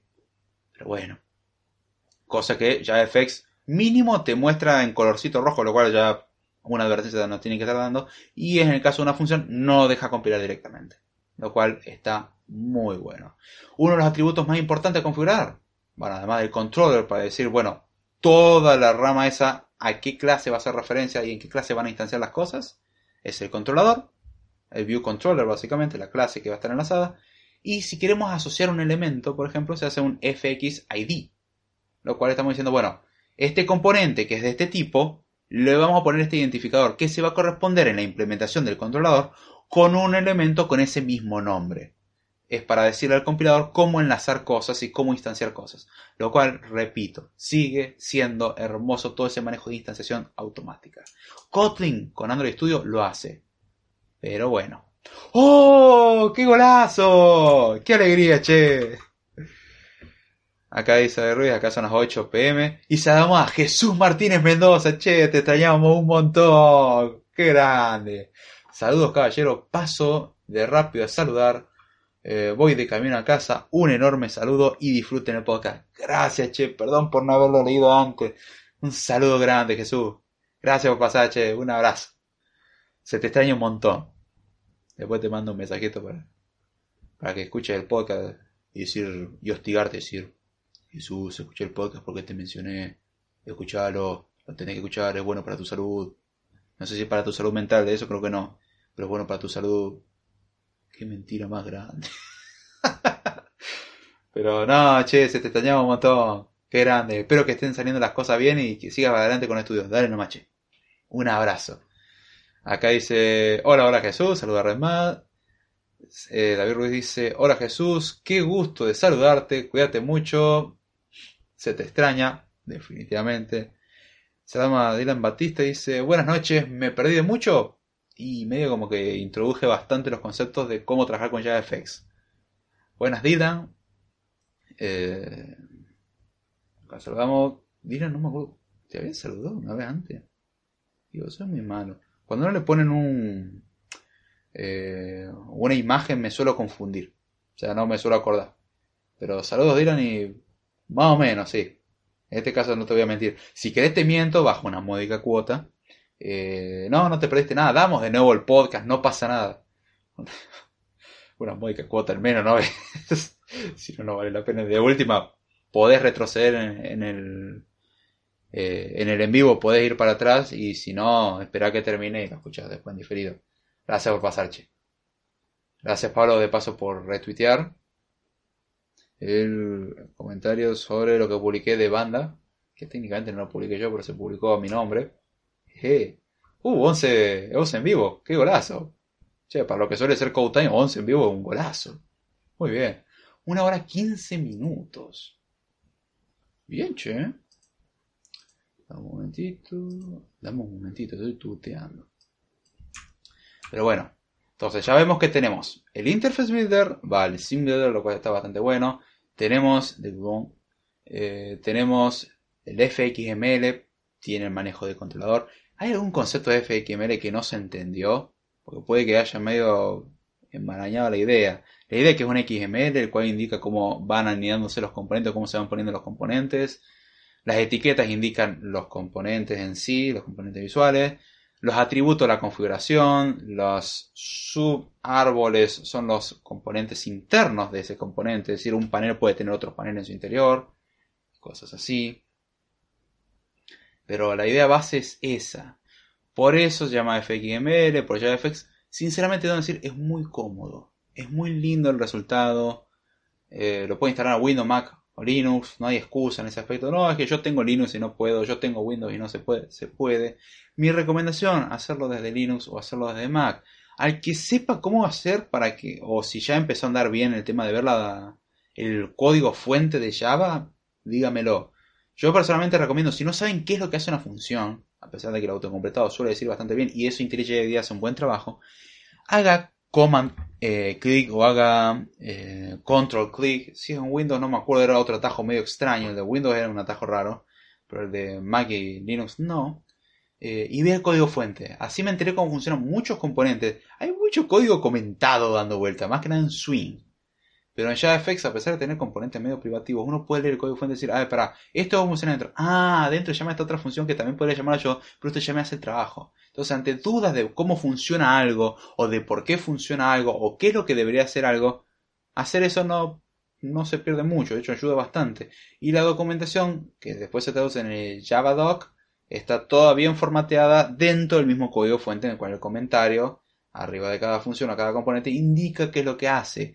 Con un poco de código en HTML, con lo cual se recomienda un poco de conocimiento en HTML básico nada más. Pero si llevan a trabajar con FXML, se darán cuenta de que, bueno, XML y HTML son más o menos la misma porquería. Eh, son la misma cosa.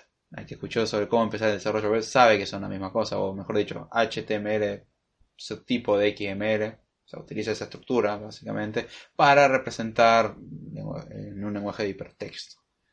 Eh, ¿Qué más decir? Si usted quiere aprender JavaFX, hay mucha documentación al respecto. Quiero hacer más adelante algunos videos sobre eso, porque primero tendría que explicar cómo usar Java. Puede que haga alguno como el, el Bash Runner, que de hecho no pude grabar esta semana video, así que voy a ver si esta semana que viene ahora, o sea, esta semana que pasó no pude grabar, esta semana que viene ahora quiero ver si puedo grabar y terminar de hacer ese video intermedio, y ahí sí empezar a, subir los videos finales del Bash Runner, que el Bash Runner ya está terminado y de hecho está subido al repositorio.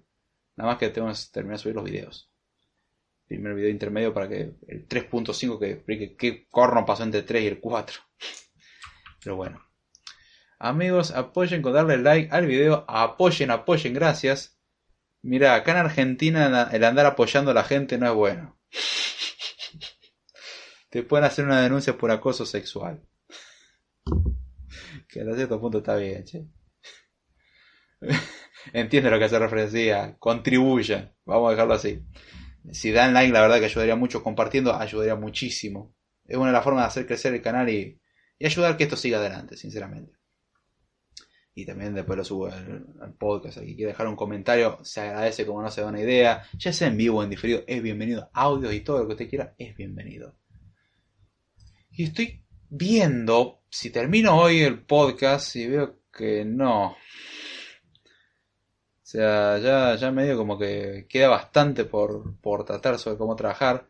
La idea del episodio de hoy era hablar sobre los componentes de, para desarrollar y los recursos básicos. En el próximo episodio, los recursos avanzados. O sea, todo lo que nos brinda JavaFX. Tengo que cambiar el título a esto. A ver, ¿qué título le podríamos poner? Eh, ¿Cómo trabajar con JavaFX? ¿Cómo Programar. Sería técnicamente diseñar, pero ¿cómo, cómo programar con JavaFX? Conceptos básicos. Listo. Y el próximo de los recursos de JavaFX que va a ser el CodeTime 127. Si Dios quiere. Listo. Título actualizado. Acá dice Redmar con unas caritas sonrientes sobre el tema. Calculo que el comentario que hice. Pero sí, por favor, ayudaría mucho que compartan, ven sus queridas manitas amputadas acá, las que apuntan para arriba, las que apuntan para abajo están rotas, justamente están medio, ya medio podridas, ya dense una idea, medio como que se cayó la mano, sé que está amputada y técnicamente las dos se tendrían que caer, pero una, una aún, se mantiene erguida porque está bastante fresca, la otra no, ya tiene su tiempo. A que no sabe dónde viene lo de mano amputada, véase episodio anterior. Dice, felicidades, episodio 127, casi. Sí, sí, si Dios quiere, vamos por más. De hecho, la, otra vez me había preguntado un compañero y voy avisando. Ya el podcast a esta altura terminó más o menos su contenido. De hecho, voy a hacer una pequeña anotación acá. Para después usar esta anotación. Eh, a partir de ahora empieza la sección pseudo random. Tengo algunas ideas para hacer podcast más adelante. Hacer algunas correcciones. Pero bueno. Eh, teniendo ya esto en cuenta, comento la anécdota. Un amigo me preguntó, che, David, ¿vos seguiste haciendo todo ese podcast que hacías de programación, compañero en la facultad? Y yo entiendo que mis compañeros de la facultad no escuchen el podcast, porque imagínate, si ya las clases les parece empezar, imagínate escucharme a mí hablando. O sea, voy a escuchar de nuevo lo que ya sé. Debe ser pesadísimo. Y ya hay que ah, empieza a aprender más en profundidad y no busca entretenimiento, lo que termina haciendo es ir a la documentación, como comenté al principio. Pero bueno. A ver, acá dice David Ruiz, si dan clic en la mano para abajo les caerá una maldición que data desde el 1890 y se les aparecerá una mujer muerta. No, no, no, yo tengo una mejor que da más miedo que esa. Y va tanto para hombres como para mujeres. Si de nada que apunta para abajo, van a engordar. O sea, engorda. Y se les cae el miembro. Ya contemplé a toda la población, o por lo menos la mayoría. Y pueden juntarse las dos cosas. Van a engordar y se les va a caer miembro. O produce impotencia también puede ser. Son, son argumentos bastante fuertes. Dice, yo ya estoy gordo. Sí, pero lo segundo... Perdón, lo primero... No, no, lo primero fue engordar. Lo segundo es grave. Es bastante grave. ya si se te cae un problema. Dudo que te guste la idea. Ah, y ese proceso es muy doloroso, no es rápido. ¿eh? Así que cuidado. Recomiendo darle al me gusta y compartir, ese que apunta para arriba, la mano apuntada para arriba. Ese tiene efectos secundarios como adelgazar, dar felicidad, en especial durante toda su vida, eh, demostrarle que usted tiene mucho, ¿sí? eso es muy importante, le, le da mucha autoestima y adelgaza. Ah, genera un vigor jamás antes visto que supera la pastillita azul. Y todas las publicidades que aparecen en esas páginas de dudosa procedencia que usted visita probablemente. Ya di mano arriba, compartí en Twitter y en Facebook. Ah, perfecto. Dylan dice, las maldiciones David son las mejores. son, son funcionales. Tenés que admitir que son funcionales. Déjeme fijo en el espejo. Guarda, los efectos pueden tomar su tiempo en surtir, pero se garantiza. O sea, de acá a 300 años le juro que pasa. En cambio, lo otro es un proceso lento y doloroso que empieza a partir del momento en que usted no lo hace. En el momento que se hace consciente que no lo hace. Pero como ya se lo dije, usted ya es consciente. Como ya es consciente, cae debajo de la maldición. Así que, guarda. Uf, de una. Decí que. Decí que te da lepra en el mío. ¡Chavo! Es buena. Es muy buena. La próxima uso es. Eh... David, no se te, eh, no se te un comentario mío. El de viendo el, ¿eh? conocimiento. A ver. Lleven arriba, ya estoy gordo. Si dan clic la mano para arriba se te caerá la maldición, ¿no? Eso ya lo leí. Las maldiciones mí son los mejores. Déjenme fijo en el espejo. What? ¿Cuál? Eh, ah, sí, sí, sí, sí, tenés razón. Me lo pasé hace rato. Mala mía, perdón. Acá dice Ruiz, viendo el conocimiento que tienes de JavaFX, puedo asumir que llevas una relación íntima con ella. Me gusta que le hayas puesto el femenino. Que le hayas puesto el tema de mujeres preocupantes también. Como, sí, eh, mi mejor relación es con el lenguaje de programación. Tiene una, una, muy buena comunicación. Eh, la verdad que es muy bonita. Eh, me trata bien, trabajamos juntos, somos muy proactivos. ah, me gustó. Eh, no diré una. Creo que si podemos poner la palabra entre comillas relación íntima, tengo más tiempo con Swift que con JavaFX, para dar una comparación. Pero me ha llegado a caer muy bien. La verdad que vamos a dejarlo en que somos muy buenos amigos. Eh, y lo dejamos ahí. Antes que alguien diga cualquier... O sea, ya de por sí decir que uno es un amigo en lenguaje de programación es muy preocupante, pero el otro preocupa... O sea, puede darse malentendido increíble. uh, pero me encantó. Muy bueno el comentario. Tetris for David, again. Neck and neck. Si en listas los pros y contras de JavaFX y de una mujer, creo que no habrá mucha diferencia. Es muy bueno. Depende qué mujer tengo que decirte. Porque hay algunas que son muy problemáticas y otras que no. Lo mismo que hay hombres que son problemáticos y otros que no. Antes que venga cualquiera a tirar algún comentario medio asesino, hay de todo un poco. Hay que admitirlo. Hay gente que ni una le viene viene y otra gente que, bueno, con poquito ya está contento. O gente que te insulta por hablarle, ya solamente quería hablar. Pero bueno, ¿alguna pregunta, algo para hacer relacionado al tema u otras cosas más? Es bienvenida. FX es bonita, la mujer también. Punto para los dos. Eh, está, me gusta. O sea, se ve bien donde sea. ahí hay que ver, depende. Eh, uno puede trabajar muy bien y si no lo usa, y si no lo trata bien, uno puede, en el caso de un lenguaje, usarlo mal y una mujer tratarla mal. Y si las cosas van a salir mal, JavaFX no te grita, punto para JavaFX. No, pero te tira unos problemas cuando no trabajas bien con los hilos. Te juro que te tira unas excepciones y se te rompe todo. Así que, o sea, eso todavía no lo comenté porque es de un tema que de JavaFX que no profundicé, se verá en el próximo episodio. Pero guarda, JavaFX tiene algunas cuestiones como esa del manejo de hilos, en los cuales si no lo tratas bien a los hilos, eh, no... Es como a una mujer, si no la mimas, las cosas no van a ir bien. Eh, acá dice Remad, bueno, comienza Random Time, novedad, recién estoy viendo programación en serio en la carrera. Hasta ahora eran puras mate, física y eso. Bien, che, me, alegro que estés viendo. ¿Qué es lo que estás viendo en particular?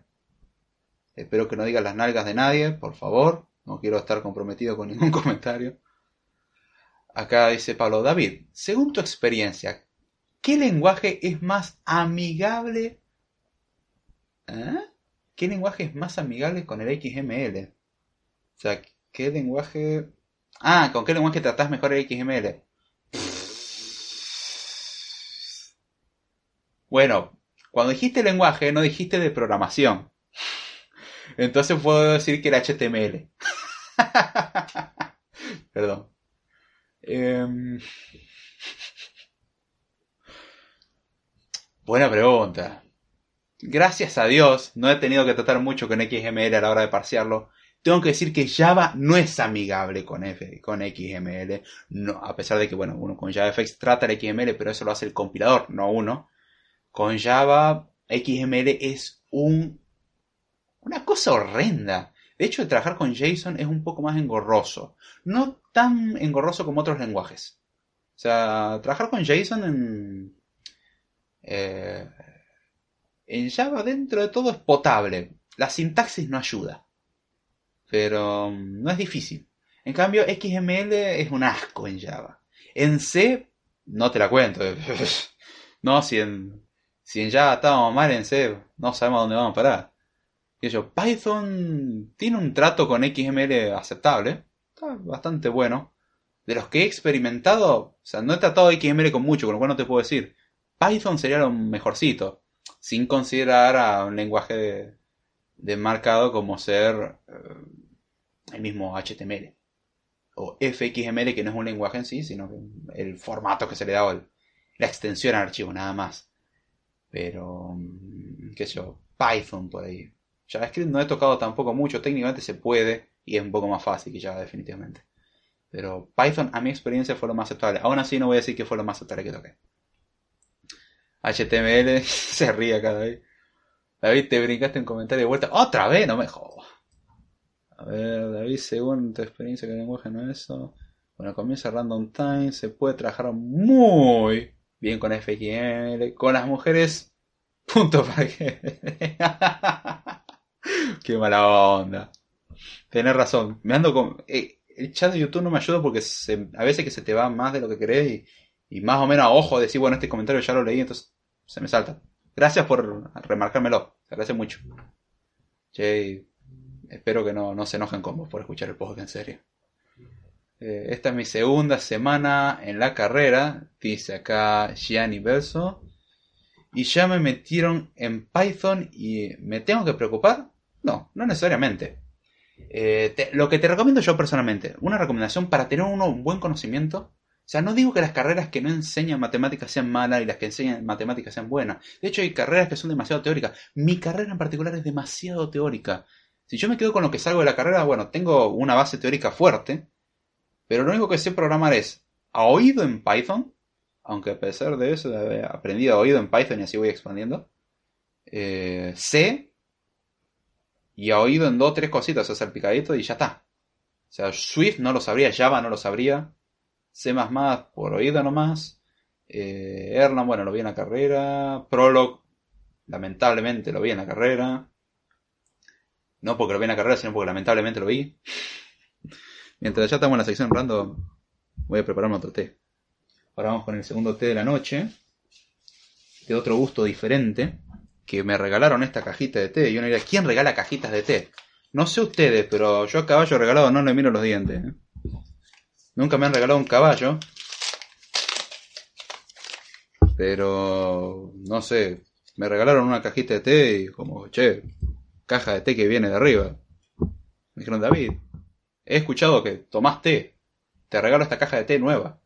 Y yo he dicho, oh, gracias. Y lo he disfrutado en cada episodio de Code Time. Fin de la historia. Y el termo lo dejé acá. Ah. Pero no, no es algo para preocuparse en sí. Eh, ¿Qué de decirte? Te recomiendo personalmente aprender matemática, por tu cuenta aunque sea. Quiero más adelante sacar secciones, tengo tantas ganas de hacer un montón de cosas para el canal, lamentablemente no puedo dedicarle el tiempo que quisiera. Tengo que hacer cosas lindas como, no sé, trabajar para ganar dinero y tener comida, digo yo nomás, ¿no? si esto me diera para poder vivir de enseñar, a mí sería hermoso.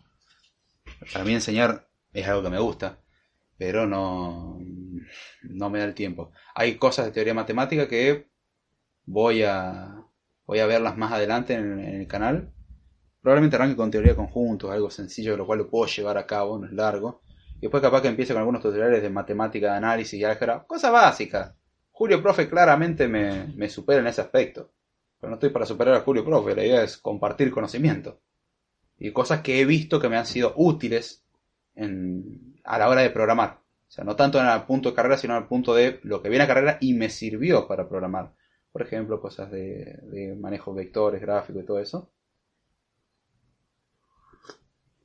Ah, lamentablemente van a tener que soportar mi letra asquerosa. Sí, no solamente mi rostro es asqueroso, sino también, mi letra. Eh, pero bueno, no es malo. Recomendación, si te enseñan matemática, muy bueno, pero aprende matemática por tu cuenta. Eso, en mi facultad, la carrera, si escuchás las anécdotas jordánicas, donde explico cómo comencé mi carrera, eh, al principio fue matemática, matemática, matemática, y programación fue en Pascal y Haskell, y ahí nomás. Haskell me costó horrores. Y Pascal, no sé, yo no entiendo cómo me pudo haber costado tanto siendo que era fácil. Era recién estaba empezando. Y con eso puedo entender a la gente que me dice, es que no entiendo. Y cuando recuerdo eso digo, tengo que darte la razón, yo en su tiempo tampoco entendí. Y era fácil. Ahora lo veo y sí es fácil. claro, yo lo aprendí. Así que chiste. Em, pero era muy matemática y sigue siendo muy matemática. Pero debido a la baja tasa de ingreso y a la alta tasa de deserción, y a un intento de hacer que la cuota de mujeres se incremente, Triste historia, pero no lo van a lograr. Tenemos que llegar a 50-50. No se me ocurrió la peor idiotez. Que hay sexismo y por eso no entra. No, no le interesa. Ahora yo voy a arquitectura o otras que nos dan en o voy a ingeniería civil o ingeniería industrial y está lleno de mujeres. Yo entro a mi aula y con suerte hay dos. Con suerte. El caso que más mujeres hubo creo que fueron cuatro o cinco. Así que al hombre que quiera conocer mujeres justo en computación, guarda, puede encontrarse con algo muy valioso. ¿Cómo vas a tratar a una mujer como posesión? No, no, me refiero a que es algo extraño de ver, sinceramente, y hay que valorarlo al doble, o sea, vale por dos. Es alta promoción. Como dos en uno, es lo que siempre quise. ah, traten de no competir mucho si llega a ese caso. Pero mm, ahora debido a todo eso, simplificaron mucho. material que se veía antes, lo quitaron. Es algo que me duele y agradezco haberlo visto. Por ejemplo, análisis de complejidad, no lo ven. Y un profesor que ya por supuesto que había análisis de complejidad, ahora tiene que explicarlo. Y si antes su plan de estudio estaba muy apretado, ahora no sé cómo lo va a dar. Sinceramente, no sé cómo lo va a dar. Pero bueno. Em, ahora lo que pasó es que, por ejemplo, ven con Doctor Racket y programan en Python. Incluso ven cosas de puntero en primero, cosas que en primer año nosotros no tocábamos nada. La ventaja es como que los ilusionas más, y eso sí funcionó. Desventaja es que al quitarle contenido, muchas veces después se pueden topar con una, una montaña escalar mucho más alta de la que había al principio, ya que al principio había, era algo ascendente, algo que tenías que poner esfuerzo y era difícil, pero no habían saltos demasiado grandes, sino que te daba constantemente. Ahora no, es como, bueno, vamos más despacito, pero de golpe pegamos un salto grande hacia arriba. Entonces como que hay una brecha ahí y, es donde muchos terminan desertando. O sea, antes desertaban en primero porque les parecía como, ay no, yo quiero hacer videojuegos, pero no quiero matemática ni nada de eso. Ahora desertan en segundo y en tercero porque es recién cuando les viene todo eso de golpe y es un sufrimiento. Recomendación mía, aprende matemática. Recomendación mía, sé autodidacta. Recomendación mía, escuchate todos los episodios de Script Time, donde trato justamente mucho de estos temas. Próximamente Script Time debería volver. Por lo menos no tan frecuente, pero un Script Time al mes tendría que hacer. Así ya tenemos un poco más de rellenito. Eh, pero no, no te hagas mucho drama. Te recomiendo ser autodidacta lo fundamental. Programador que no es autodidacta no es programador en serio. O sea, si dependes constantemente de otra persona, ojo, si sos principiante vas a depender de otras personas. Es lo normal. Pero si tenés 10 años de programador y seguís dependiendo de otra persona, es un problema. Che, ¿no aprendiste a leer el manual? Prepárate a leer mucho. Si no te gusta, lo siento. A mí no me gustaba. Gracias a Mentes Literales, podcast muy recomendado, por cierto, para cuestiones de literatura y a que habían cosas fascinantes que al principio entré a mi carrera y tengo que decir que yo no sabía lo que me estaba metiendo, terminé en algo que me encanta. O sea, yo me metí sin saber dónde me estaba metiendo y después dije, che, esto está buenísimo. Pero esto está buenísimo me vino como un año y medio, dos años después que entré. Sea, mientras tanto estaba como, bueno, estoy sufriendo como no te das una idea. Seguí sufriendo como no te das una idea y sigo sufriendo como no te das una idea. Pero por lo menos ya es como, che, pero me gusta. Y esto me sirvió. hoy en día tenemos Code que es un lindo momento donde podemos compartir y y ayudar a esas personas que están pasando por lo mismo que pasé yo en ese tiempo y fue horrible y no tuve mucha ayuda. Entonces poder ayudar a otro para que, bueno, al menos sepan que alguien también sufrió y, y, se entiende el sentimiento y pueda preguntar. La idea es esa. Y también pasarlo bien, es dos por uno. Ya saben cómo funciona la, promoción de Code Aprendemos y, y nos entretenemos. Dos por uno, alta promoción, yo aprendo, ustedes aprenden, nos divertimos. Es lindo. Pero no, tranquilo, no, no es una mala señal de la carrera. Lo único que si vos no le metes de tu parte, no existe carrera que te prepare la industria, no existe. Y para la programación menos, porque lo que aprendes hoy, mañana no sirve. Si aprendes la teoría, es mucho más fácil adaptarse. Cosa que aprender un nuevo lenguaje de programación hay gente que le toma seis meses, y ya cuando empezás a entender fundamentos, y ciertos tipos de paradigma y ciertos tipos de lenguaje, por ejemplo, si aprendes C, aprender C++, Java, JavaScript, es fácil porque ya sabes C. C Sharp y cosas así. ¿Por qué C? O sea, en esencia es C, Objective-C. Bueno, Objective-C tiene una sintaxis fea, pero las nociones son las mismas. Hasta Python. Bueno, Python es medio prueba de idiota. Python, Python y Pascal tienen una tendencia importante a hacer eh, pseudocódigo. Pascal en particular, aunque Python no, no va muy lejos de eso, aunque Pascal está siendo dejado y Python es ampliamente usado. Después pasar al paradigma funcional con Haskell. Tenés también ML o Scala o lenguaje así. Me gusta Haskell por los conceptos que tiene. Y tiene una sintaxis hermosa. Compacta, simple. De hecho, cuando haga el curso de Haskell se van a dar cuenta que, che, en Swift estuviste treinta y pico horas. ¿Por qué el de Haskell dura... Si llega a 10 horas creo que es mucho. Me está tomando tiempo porque no tengo tiempo para sentarme a armarlo. lo que estoy haciendo es armarlo. Y tengo que encontrar momentos de silencio que valen por su ausencia ya saben, tengo esa horrible tendencia de que de noche me da sueño y me quiero ir a dormir. Em, y estoy con los horarios bastante apretados. Pero lo bueno es aprender lenguajes, paradigmas, toda la parte teórica que después, cuando aprendes la práctica, te das cuenta de eso y sabes cómo aplicarlo, pero es necesario las dos cosas, que, que aprendas la teoría y que la pongas en práctica. ¿Vas a poder programar bien en la primera? No. ¿Vas a poder programar bien en un año? No. Muy probablemente no. Ay, pero eso es malo y es ofensivo. Lo siento, tengo que ser sincero, no. Vas a programar mal, vas a programar horrible, vas a cometer un montón de errores, vas a fallar, vas a perder un montón de tiempo, vas a estar horas y horas por un bendito punto y coma o errores similares, por un error de lógica básica, por ese tipo de cosas. Es normal, vas a tropezar. Pero una vez que hayas tropezado, vas a aprender de los errores, o debería, porque si no aprendes los errores, la vas a pasar muy mal.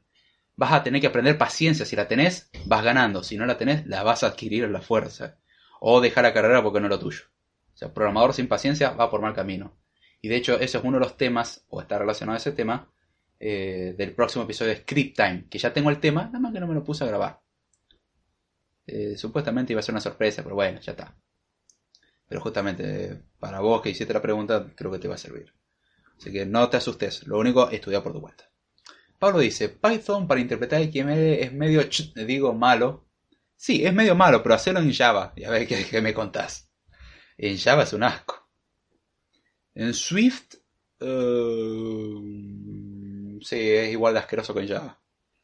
O sea, no, o sea, XML trata de no parsearlo en lo posible. Trata de tirarte a JSON, que JSON lo, lo consiguieron bastante bien para, para Python. JSON es muy fácil. Para Swift es fácil. Para Java tenés que escribir un poco, pero no es difícil. Sea, tenés que escribir un poco más de lo normal, lo que estás acostumbrado a hacer en Python definitivamente, o lo que estás acostumbrado a hacer en Swift, pero no, no es difícil. De hecho, en Swift hay cosas que ni siquiera las tenés que escribir. Eh, Java lo puede hacer y la verdad que es muy cómodo. Lo único, algunas comprobaciones de integridad nomás, pero... ¿Hay más? No... O sea, no es complicado. Hay cosas que tiene Swift que es lindo como los opcionales y cosas que Java no, no se lo lleva muy bien, que digamos si está mal formateado, le cuesta horrores. Ah, no te la cuento. Y el PHP se come cualquier cosa. Sí. Eh, oh. eh, acá dice, ahora leo tu comentario, Dina. Morgado dice, si, eh, o Pablo dice, si está mal formateado, le cuesta horrores, es cierto. Y PHP se come cualquier cosa. Sí. Así sale también, sí. Sea, PHP para tratar ciertas cosas con fue más pensado para XML. Eh, sé yo, PHP no es el lenguaje que más me guste. No lo he aprendido demasiado en profundidad. He programado en PHP, pero no. O sea, siendo que no soy desarrollador web, no me he metido mucho. O sea, para lo que está diciendo acá, porque dice, ¿PHP qué? Pregunta David Ruiz. No sé si lo haces con, con ironía o, o, lo preguntas con sinceridad, ¿por qué? Pero para parsear o procesar XML lo procesa como quiere, o sea, mm, es más o menos, no es algo muy certero. Eh, acá pregunta Dylan, ¿cuánto tiempo te tomó terminar la carrera? no la terminé, estoy en eso. Hubo un tiempo antes de Code Time en el cual me colgué un poco, lo no significa haber agarrado una soga y colgarme de un árbol, no medio como que me colgué. Y en hacer el podcast también me quitó tiempo y hay cosas que la hice un poco más lenta. Entonces, como que la voy haciendo medio lenta la carrera. Yo sigo muy contento por haber sacado análisis de lenguaje de programación. Pensé que iba a ser imposible. Fue, fue medio áspera, pero no, no tanto como, como esperaba. Y ahora lo que tengo que sacar es probabilidad estadística y que se la debía ya de hace un montón. Probabilidad estadística, con eso me saco modelo físico ya de encima. Y tengo varias para rendir, tengo que ponerme a estudiar para rendir. Eh, pasaron ciertas cosas igual. No me pude presentar y ahora encima con los paros se me complica más. Bueno, a ver si puedo ahora en la flotante rendir estadística, estaría bastante bueno. Tengo que rendir ingeniería de software. Eh, tengo que hacer un montón de cosas. Pero no, todavía no lo terminé. Técnicamente son 5 años, pero para terminar en 5 años tengo que dedicarle la vida es decir, vivo, como, respiro y hago todo por y para la carrera. Y si hago code time, no vivo, como, hago y respiro todo por y para la carrera, claramente. Entonces voy a demorar más. Así que no tengo problema en demorar la carrera total. Sinceramente, si, si quisiera trabajar, podría dejar la carrera en este momento. No quiero dejarla en lo posible. Quiero terminarla. Pero mm, la verdad me ha servido muchísimo. Muchísimo. Eh, bien, sigamos leyendo. eh, eh, tranquilo. Dios, ¿cuánto? Ah, uy, escribieron bastante mientras estaba hablando. Redmap. En estructura de datos hacemos grupos para trabajar en Java para los TPs entre C++ y Python y en metodología de la programación vamos eh, vemos Lazarus. No he usado en mi vida Lazarus, así que no puedo decir nada. En la carrera no hemos visto casi lenguaje de programación y de hecho lo que tuvimos que ver dijeron chicos, esto es C, este es el manual, es incomible el manual, sigo siendo lo que sigue siendo lo que recomiendo yo. O sea, es incomible pero Es lo recomendable.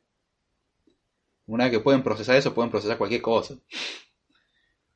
Eh, yo, de hecho, al principio no lo he terminado de leer, después lo he seguido leyendo. Eh, trabajar en Java, en C++, Python me tocó para algunos TP, C++ para hacer el sistema operativo Nachos o el kernel del sistema. Y Lazarus no lo he tocado. David Ruiz dice, no te metas con mi amigo. Eh, eh, no voy a leer el comentario, David, no es por nada. Puedo entender a lo que hago referencia. Eh, ¿Qué estudias Redmad? Acá le pregunta David Ruiz. ¿Qué es Lazarus? Google, ven a mí. Me encanta, eso me gusta. Dice, lo de PHP lo decía ya que me pasó que, que se come XML más formateado y te pasas 5 horas para ver cómo terminó incorporando todo el árbol que crea. Ah, sí. Es por falta de uso o por eh, falta de eficiencia de PHP. En este caso, por el mal uso, perdón. Mal uso, no falta de uso. Por mal uso, lo, primero que está escribiendo. Y PHP mucho más eficiente que JavaScript, por lo menos en la mayoría de cosas. Eh, no es lo más eficiente que hay, pero lo mejor. Ingeniería informática es la eh, ingeniería informática en la UNJU. De en la UNJU. Lo que eso quiera decir, dice Ramón. Eh, de ingeniería spam para eh, porque amo mi facu. Así que entren a la página, aunque no sea buena la página. me encantó. Es muy buena. Eso es lo que me gusta, que incentivar a la gente que perfecto, me parece alucinante. Pero mi facultad es mejor. Arre. no, broma. Eh, me, gusta que, que demuestres ese cariño, está buenísimo. En mi caso faltaban algunas etiquetas, dice Pablo hablando de XML, y casi quedaban. no, y así quedaban. Y sí. ¿Alguien ha podido estudiar efectivamente universidad en línea? Yo no. Tampoco lo he probado. Hay muchas que son, en mi opinión, una estafa. Pero no dudo que existan buenas universidades en línea. O sea, no las dudo. Pero es difícil encontrar una porque vas a encontrarte. Es un campo minado. Eh. es un buscamino donde tenés 100, 100 espacios y, y 98 son minas. si fuese así en, en, una universidad sería hermoso. El argentino sabe lo que hago referencia. Dice, en las ingenierías te encuentras puro tornillo, dice David Ruiz. No, no te creas. Ingeniería civil, industrial y todo eso está lleno de mujeres. En ingeniería sobre cosas de computación. Sí. No pienso hacer comentario extra antes. Me van a crucificar si llego a decir algo. Eh, acá dice en mi faco donde más mujeres hay y no sé por qué es la carrera de ingeniería química. No sé yo tampoco por qué, pero acá también ingeniería química está lleno de mujeres. Eh, Gianni dice, es que escucho que a varios los meten en teoría primero y luego la programación. A mí al revés, y eso no lo escuché de nadie aún. Me preocupaba eso, gracias. No es la mejor aproximación, pero no es algo para que te asustes. O sea, en mi opinión y en mi experiencia, tener la teoría primero y luego la práctica me parece mucho mejor. Eh, ya que después cuando haces práctica te das cuenta de muchas cosas. Empezar con, ah, pero acá aprendí esto, acá aprendí esto, y leer código. O sea, leer, escuchate los script time. Hay alguno que otro que puede sonar medio redundante, pero escuchate los script time del canal. Eh, busca script time, hay una lista de reproducción de script time, de hecho, donde tenés todo el contenido de script time. Tenés para divertirte. O sea, son unos cuantos. No tienen un orden específico, hay algunos que más o menos sí se relacionan. Pero en general los puedes escuchar en orden que se te cante. Después tu cabeza tendría que ser capaz de unir todas las ideas. Pero esos creo que fueron muy bien enfocados para gente que recién empezaba. Y centrate en los podcasts donde explico cómo aprender a programar. O sea, toma eso como esencia. Tenés el primero de hace mucho tiempo y tenés el último que hice hace poquito. Que es la versión 2.0. El primero te pido que me disculpes por toda la forma de trabarme. Y los que hago script notarás que hablo muy rápido. Y eso lo comentaba la otra vez a David Ruiz. Es por una simple y sencilla razón que es muy vergonzoso ir por la calle hablando solo y decir sus redes sociales. Te juro, es vergonzoso. Está como, bueno, si me quieren seguir, pueden hacerlo. ¿Te imaginas alguien, vos te cruzás algo? Si me quieren seguir, yo, ¿qué, ¿de qué miércoles está hablando este, este loco? y bueno, me tuve que aguantar todo eso, por eso hablaba rápido, como sáquenme de esta cosa que no aguanto más la pena. Y si soy alguien con mucha vergüenza ajena encima, no me ayuda nada. Acá dice Remar. Y de buenas de esas que solo ves en revistas de modelos con cosplay científico.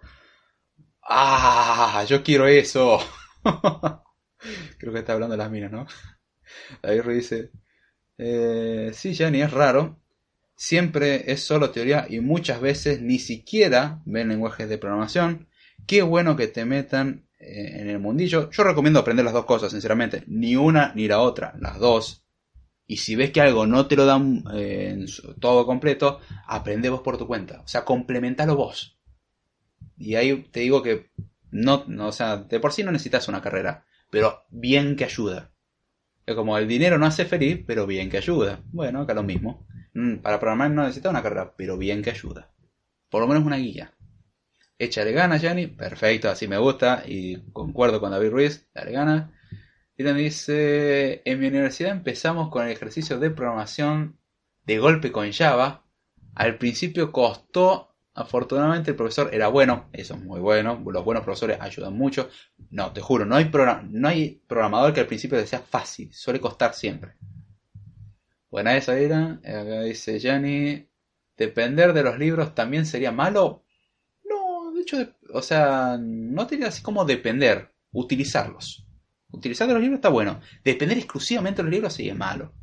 Hoy en día mucha información está en internet. O sea, cómo programar, hay fundamentos que sí están en el libro y hay libros viejos, pero también muchas veces comerte documentación de tu lenguaje de programación, leer código de otras personas, así aprender. Yo he aprendido mucho así. De hecho, leer el código o entender cómo funcionan algunas cosas de JavaFX me ayudó a simplificar mucho el desarrollo de eh, una aplicación que estaba haciendo para iOS. Que de hecho David Ruiz la estaba beta testeando. O se supone. Em, y compromete apenas en rendimiento, pero mínimo. O sea, me fijé el consumo de memoria y consume, creo que a lo sumo, 2 megas más. Y no estoy seguro si es por lo que yo le hice ese cambio o porque puse una librería que baferea. Y tengo la tendencia a creer que es la librería que baferea. Pero bueno. Si se me permite dar una opinión, Yanni, ya de por cierto te voy diciendo David Ruiz, no, no te permito dar una opinión a pesar de que le está diciendo a Yanni. no, dale, che.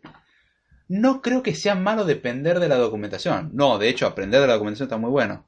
Libros, etc. Lo bueno es que aprendas dónde buscar cuando lo necesitas y que sepas que existen soluciones. Muy de acuerdo. Pablo dice, cool time. Aprendimos, aprendemos y nos divertimos. Sí, es la idea. Esto es como Barney, pero Odora la exploradora, versión adulto y programación. Parece juguete es mi alegría. eh, muy buena esa. Gianni dice, eh, Ruiz, es que me preocupaba la teoría, aunque intento meterme en la cabeza que debo ser autodidacta, tarde o temprano, te guste o no, te va a llegar la idea. Así que no, no te hagas mucho problema. Eh, recomendación. Calculo, por lo menos no te vi muy reciente, o sea, te veo de hace poquito. Eh, busca en CodeTime temas que te interesen. Eh, hay temas que pueden interesarte. Aunque sea para tener la idea, no digo por escuchar CodeTime, aunque sea agarrar el título e investigar sobre ese tema. recomendación, escuchar podcast directamente, te vas a entretener y vas a aprender un poquitito al menos algo tendría que aprender. Por lo menos he visto gente que supuestamente me dice que aprendieron, entonces yo debe creerles en buena fe que han tenido en mandarme esos mensajes. Em, fíjate temas que te interesen, fíjate los conceptos que hay dentro de esos temas y lo que te queda como, a ver, no entendí bien esto, podés preguntarlo. Se puede tratar, hay temas que los quiero tratar de nuevo en Code Time. ¿Por qué vas a repetir? Porque hay cosas que prefiero explicarlas mejor.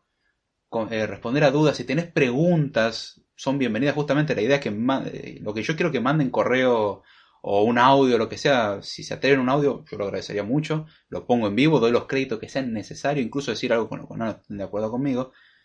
Y preguntar y dedicar un code time entero o responder eso en un code time responde o cosas así, para ir justamente solventando todas estas cosas.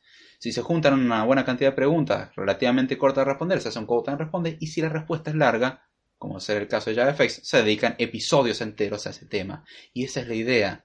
Pero toma eso como esencia y después ponete a investigar. Wikipedia es un buen punto de partida, aunque no lo creas. Te recomiendo Wikipedia en inglés. Recomendación, aprende inglés. Hoy en día tenés Duolingo. Yo el inglés que tengo lo aprendí con Duolingo. Y después empezar a consumir inglés donde pueda. English everywhere. Mi pronunciación es un asco, eso no cambió.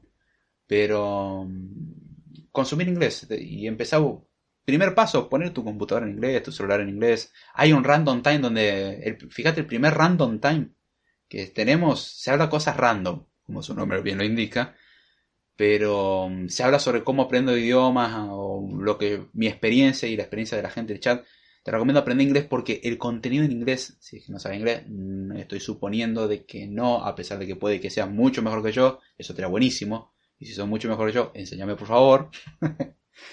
Em, te va a abrir puertas, sinceramente. O sea, la documentación en muchos casos está en inglés. Prepárate para eso. Tenés Duolingo, tenés muchas herramientas hoy en día. Hoy en día no hay una excusa como, bueno, es que no tengo tiempo. Duolingo te consume 15 minutos diarios. Tenés tiempo para consumir 15 minutos. Obviamente, cuanto más mejor. Empezá a consumir videos en inglés, aunque no entiendas nada. Empezá a consumir de a poquito. Y anda al Random Time donde explico todo eso idioma que está bastante bueno. Y te vas a divertir porque es totalmente random. Y es la esencia de Code Time, ser random.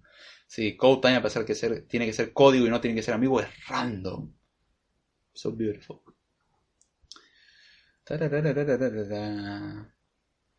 El sufrimiento era tan... Redma dice, el sufrimiento está tan eh, arraigado en la facu... Para... El sufrimiento está tan arraigado en la facu que se armó eh, una red de datos tipo Deep Web no necesariamente electrónico, donde nos pasábamos libros, fotos y fotos de los exámenes. No, eso está buenísimo. Y yo cada vez que alguien me manda ese material, yo lo guardo. Así que si alguien quiere compartirme contenido, mande. Y si puedo compartirle algo, también se lo voy a compartir. Hay cosas que la he explicado yo porque prefiero explicarlo por, ahí. Cuando yo lo aprendí, me tomó tiempo entenderlo. Y explicarlo a mi manera, capaz que se entiende mejor. O capaz que se entiende peor. No sé, pero está bueno dar las dos opciones. Dylan Batista dice, ¿a qué edad hicieron su primera línea de código? Yo me acuerdo, tenía 5 años, fue una tarde de primavera. Estaba nublado, aunque hacía calor. No, mentira. mi primera línea de código fue cuando tenía 18. Eh, tenía 18 años y mi primera línea de código fue un hola mundo en Java. ¡Hey! Aprendí con un par de videos en YouTube y después dije, bueno, antes de empezar la carrera voy a aprender Java, entonces ya estoy adelantado. Y arrancamos con C. En realidad no arrancamos con nada, vimos Pascal, vimos eh, Haskell y después vimos C en profundidad y como que yo quería aprender Java. Bueno, después aprendí C y después aprender Java me fue mucho más fácil. Pero 18. Fue Java y sin entender qué es lo que estaba haciendo, sin saber funciones, sin saber nada. Y después, bueno, ya a los 19 ya fue escribiendo C y sufriendo punteros y sudando punteros como no te das una idea como a los 20, 21 aprendí a usar realmente punteros como se debe. No te sé que me tomó al menos un año, año y medio entender el concepto. No es que me pasé todo ese tiempo estudiándolo tampoco. Pero hasta que me aceptó el concepto, como, ah, ¿por qué nadie me lo explicó? No era tan difícil. Nada más que si no tenés buena instrucción, es complicado. Sí, Jani, si tienes que... Eh, bueno, continuando con ese David Ruiz. Sí, Jani, te tienes que meter en la cabeza que jamás vas a dejar de estudiar y aprender. Sí, te digo, por cierto, si querés ser programador, eh, hasta ser ya adulto, prepárate para estudiar hasta la muerte. Y lo digo literal, porque no termina. David Jordana pregunta acá a Pablo. Dice, no me queda claro por qué Java es malo con XML y JavaFX usa parte, eh, usa eh, una parte se maneja en XML. Bueno, una cosa la hace el compilador, que es diferente. O sea, el, convertir ese XML no es difícil. De hecho, usar el XML no es imposible. De hecho, parsea muy bien XML Java. Pero es engorroso. O sea, no es malo, es engorroso. Es muy engorroso. Comparado que yo, por ejemplo, parsear JSON, JSON es mucho más sencillo. En cambio, parsear XML puede ser bastante engorroso. Y depende con qué optimización la quieras hacer. Puede ser más engorroso todavía. Eh, pero no significa que no se pueda. O sea, la idea es la misma. Una etiqueta es un componente visual. Si no existe tal componente visual, además que en el FXML hay, hay unas eh, directivas que son imports. Los mismos imports. Entonces dice, bueno, a ver, voy a importar un eh, text field de tal lugar. Entonces, ya sabemos que text field, cuando le hagamos referencia, está en tal lugar, es es tal clase o tal función. Entonces, en el XML, cuando lee una etiqueta se llama text field, ya sabe a qué clase instanciar. Entonces no tiene ningún problema en ese aspecto. O sea, no es que no se puede. Lo que hace el compilador es, sin que vos te enteres cómo lo hace, toma el XML, lo parsea y lo podría prácticamente convertir en código fuente. O sea, puede tomar el código Java, literal, del controlador, y el XML lo puede convertir en código fuente Java y lo inserta y compila eso. Es algo que puede hacer. No sé exactamente cómo lo compilará. O sea, puede que convierta el XML directamente en bytecode o sea, lo interpreta y lo convierte directamente en bytecode, o lo lleva a Java, lo fusiona todo y lo lleva en bytecode, o son dos componentes en Java y los compila los dos y más o menos se fusionan, los quedan a dos, no tengo ni idea de ese detalle, pero no cambia el efecto. O sea, la idea es que en algún punto ese XML se convierte en el bytecode de Java. Pero no, no es que no se pueda, de hecho se puede, hay muy buenos parsers, de hecho. Pero es engorroso. Y para alguien que quiere parsear un XML con cosas sencillas, uno se topa con eso y dice, Dios mío, no, no, deja, no necesito el XML, ¿eh? te juro que con un string suelto así nomás yo me manejo. O sea, es, molesto, no es que no se puede. El HTML cuando estaba en segundo de secundaria, acá dice RedMat. Uh, ah, para, dijo línea de código. HTML es código, bien, bien, bien, te salvaste, Red. ¿eh? Por tecnicismo te salvaste. Acá dice Pablo, JSON no es lo mejor ya que existen n posibles variantes. Sí, eh, JSON no es lo mejor. Ahora, como quiero estudiar base de datos avanzada quiero ver si está esa optativa el cuatrimestre que viene, pues, cuando la pude haber cursado no la cursé y me arrepentí, sinceramente. Pero una de las cosas era justamente las ventajas de JSON y algo que sí nos habían explicado ya de por sí en la introducción. JSON tiene una ventaja que el XML no el XML es altamente redundante. Y cuando vos transferís información por internet, vos no querés redundancia. Vos querés la menor cantidad de información para hacer las cosas más rápidas. Y JSON es muy compacto. O sea, a pesar de que el XML lo puede escribir en una línea, vos tenés algo de apertura y algo de cierre. Cuando el apertura y el cierre en JSON es simplemente una, llave. Se abre y se cierra una llave, fin. O sea, son dos caracteres. Mientras que en XML son eh, los caracteres el menor, el mayor, menor, mayor con, la, con el slash y después los nombres de la etiqueta duplicado. Bueno, tenemos bastantes símbolos duplicados. O sea, tendría que poner una sola vez la etiqueta, no varias. Y JSON se maneja así. Además, JSON trabaja como un diccionario, lo cual en muchos aspectos es cómodo. Mientras tanto, XML trabaja como un árbol, lo cual para trabajar como un árbol, XML está bastante bueno, pero si el parsing es asqueroso, déjalo, hago en JSON. O sea, como, bueno, no está pensado para esto, pero sacrifico un poco en pos de hacerme la vida menos imposible. Eh, sí, nótese que fui por la, doble negación. Eh, la, idea es que podés. Mm, XML es redundante. XML, muchas estructuras, la verdad que se representan no jerárquicamente, sino simplemente como contenido. Eh, no digo que JSON no tiene redundancia, pero eh, qué sé yo, me, gusta más JSON. Además es más fácil de leer a mi gusto. O sea, lo puedo entender con mucha facilidad. Más si está bien formateado, obviamente. Eh, o sea, acomodarlo lindo, bien indentado y qué sé yo, me, parece más lindo de leer JSON, sinceramente. Y pesa menos, es una ventaja. O sea, no todo es bueno, pero... Y para los que trabajan con el querido lenguaje JavaScript, JSON es un regalo del cielo porque es directo. Lo mismo que trabajar en Python o cosas así. Eh, en HTML en el año 2000, de ahí 18 años de vacío, dice David Ruiz. ¡Ah! ¡Qué golazo! Dice, y cada validador te pide decir lo que está bien, que dice Pablo. Hmm. Dejen en paz a mi PHP. Broma, dice. no pasa nada. Dice, la carrera se termina. Eh, un meme del Face. Y cuando llegue el fin de la carrera va a ser un periodo, pero mm, por ahora voy tranquilo, no, me preocupo por eso, sinceramente. Cuando llegue el momento será, pero no, no creo preocuparme. dice Jenny, hace dos días me mandaron como 50 PDFs de programación. Apenas estoy intentando entender las bases y ya me saturaron viendo cuántas cosas hay. Mira, si te, te empezás a meter en páginas web también vas a encontrar enlaces de Mega con carpetas con 50 gigas de PDFs y video y de todo un poco. Yo creo que tengo en algún lugar eso, si es que no los eliminé. No hay cosas que no es necesario, como que, no sé, hoy en día no vas a aprender ADA como lenguaje de programación. Podés, pero no, no es ampliamente usado. O COBOL, podés. De hecho, hay cosas que se programan en COBOL todavía increíblemente, pero no es ampliamente usado. O enfócate más a, más a lo que te interesa o a lo que te podría interesar más adelante. No te descargues esos paquetes de 50 GB o de 20 GB de cosas de programación. Te vas a saturar y no lo va a leer nunca. O sea, van a estar guardados. Va a ser, eh, va a ser un ático, pero de archivos.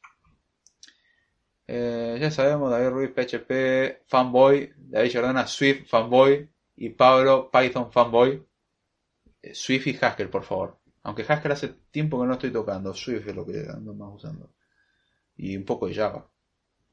Aunque tengo que admitir el encanto que tiene Swift. Swift como es muy encantador.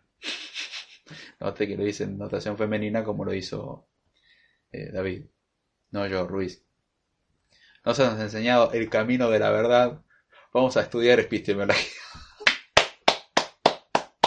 ah, best comment today. El mejor comentario de hoy. Pablo, te llevaste el comentario de hoy. Ah, hermoso. Si no fuese por los derechos de autor, pondría ese fragmento acá porque es hermoso lo que.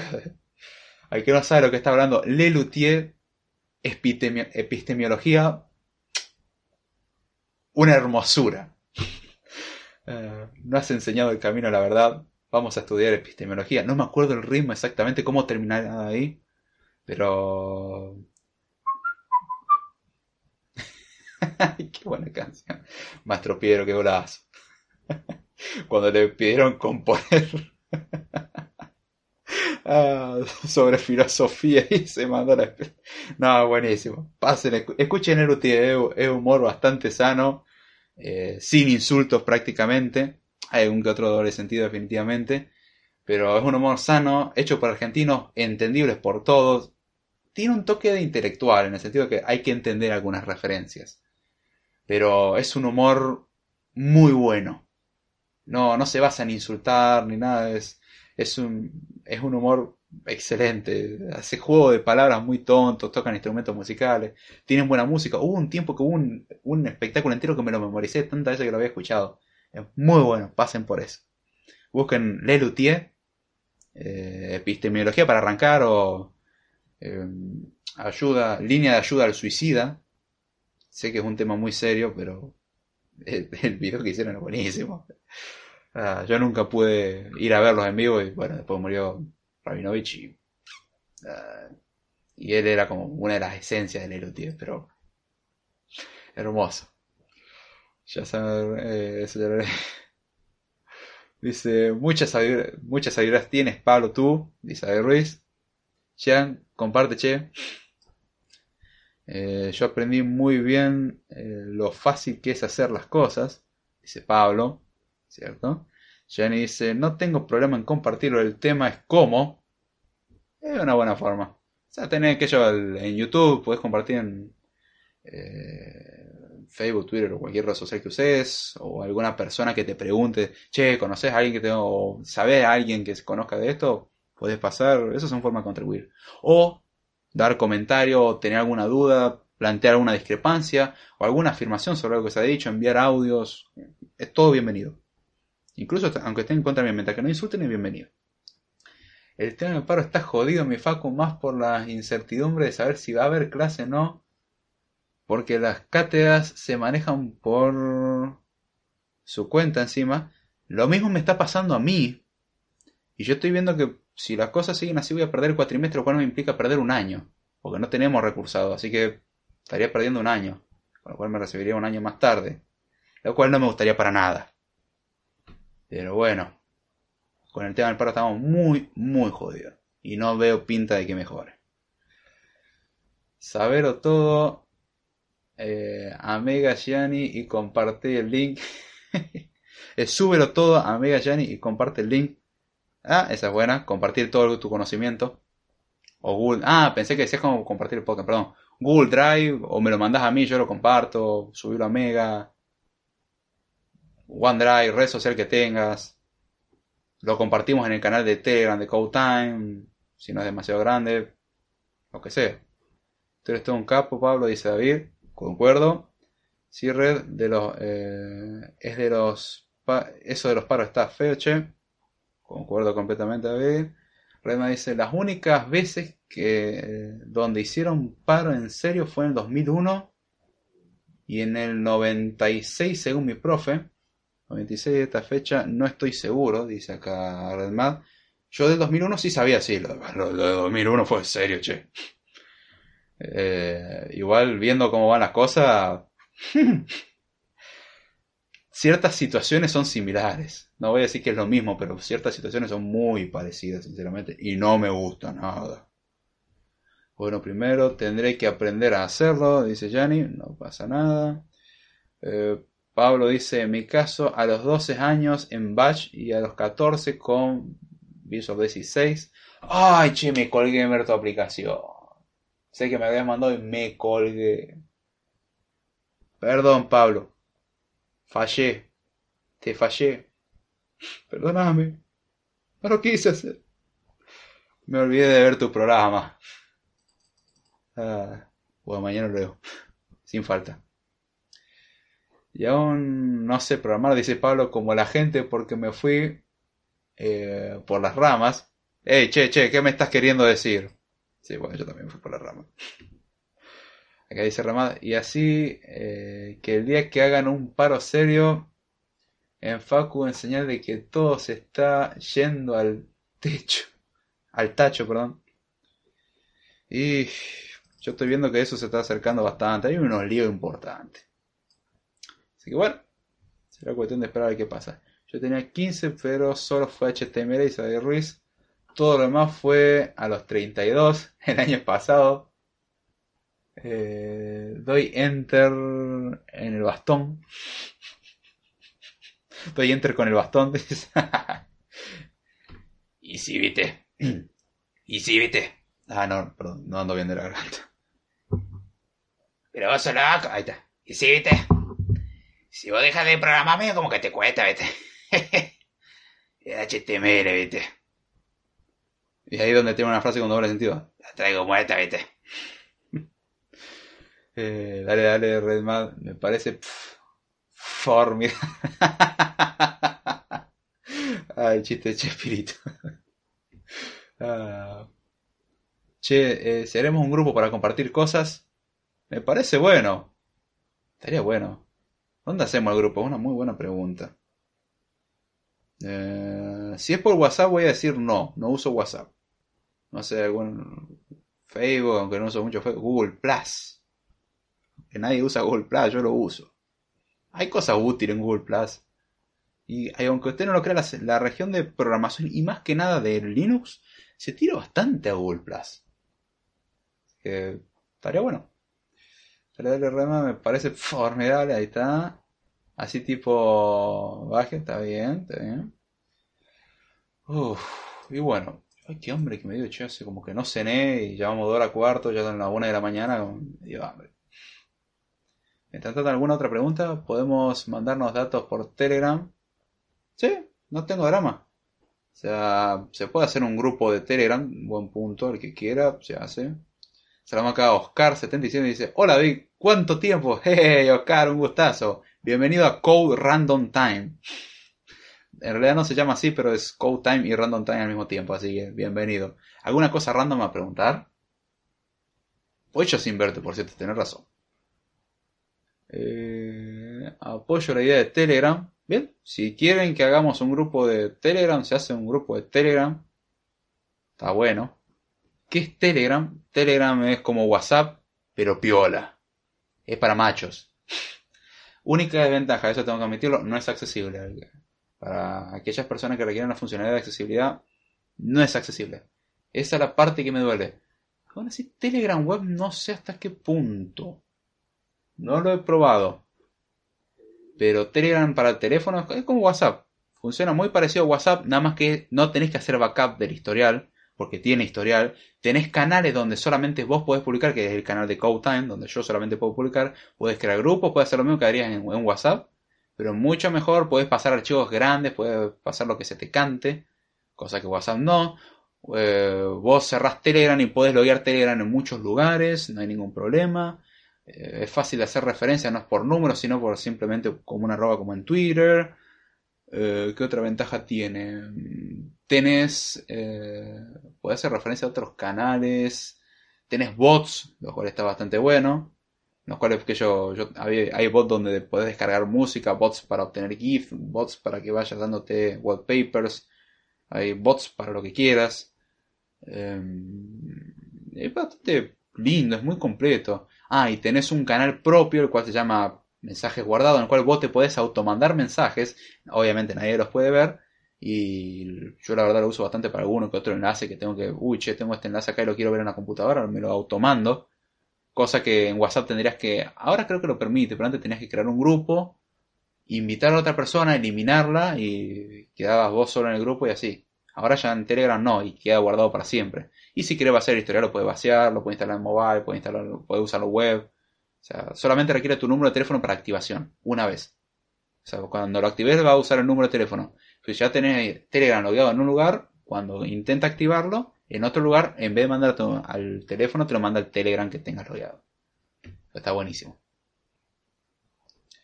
Eh, Telegram es como WhatsApp, pero hay un, para muy, eh, pero para machos con pelo en pecho, espalda plateada, dice David Ruiz. es muy bueno eso. A ver, a ver, a ver.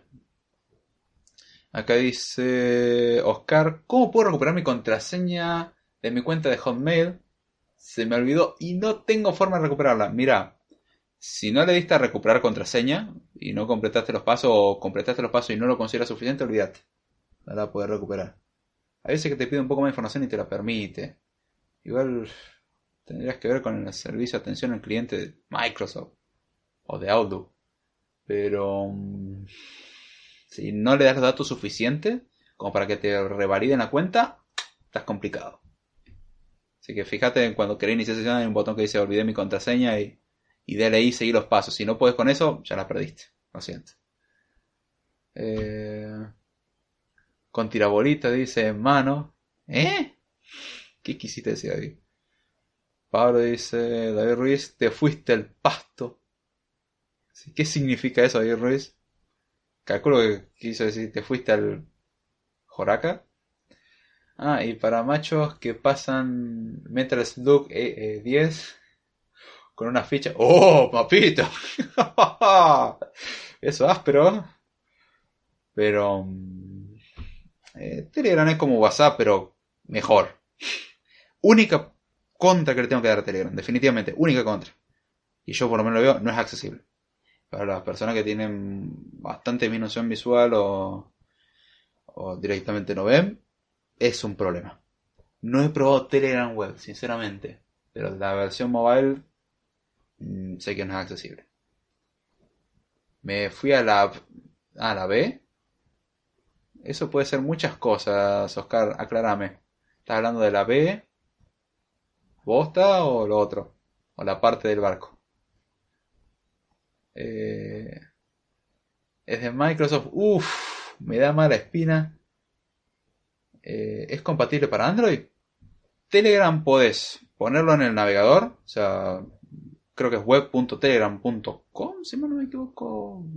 Busca Telegram Web en Google o, el, tu buscador de preferencia, en mi caso DuckDuckGo.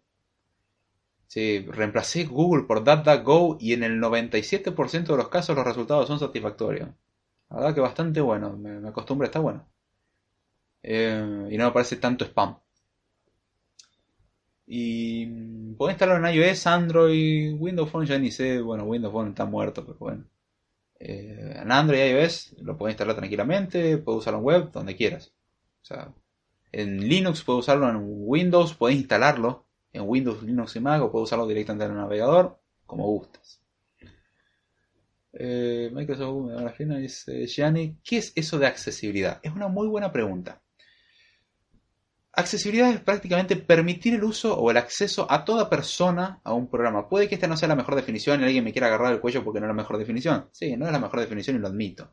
Pero es básicamente permitir el uso. Por ejemplo, una persona con ceguera, ahí uno dirá, ¿cómo puede una, aplicación, una persona con ceguera usar una aplicación? De hecho, una, una persona con ceguera puede usar aplicaciones.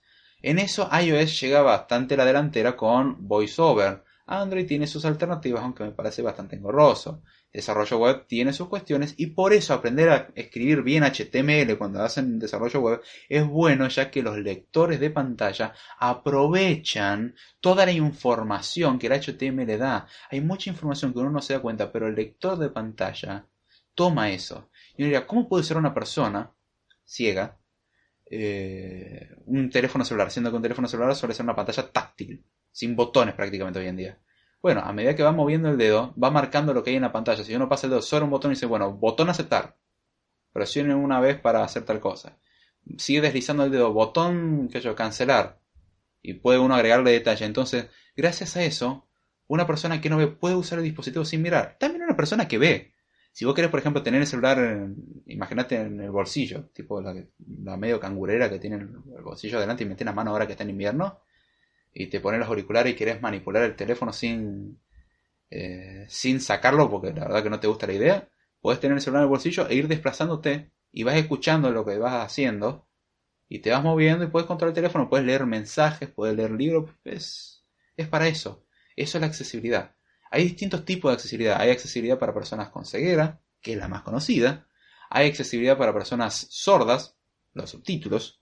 Para ceguera, el, el que vaya relatando todo lo que va pasando, que lo, por todo lo que vamos haciendo, el tener el teclado braille, por ejemplo, para las personas con ceguera, eh, para la, movilidad reducida, el, tener teclas pegajosas, por ejemplo, en, en escritorio es muy normal, las teclas pegajosas creo que se le llaman, que cuando vos querés poner un atajo del teclado, las personas hay atajos que son medio complejos y diferentes a los que son atajos normales.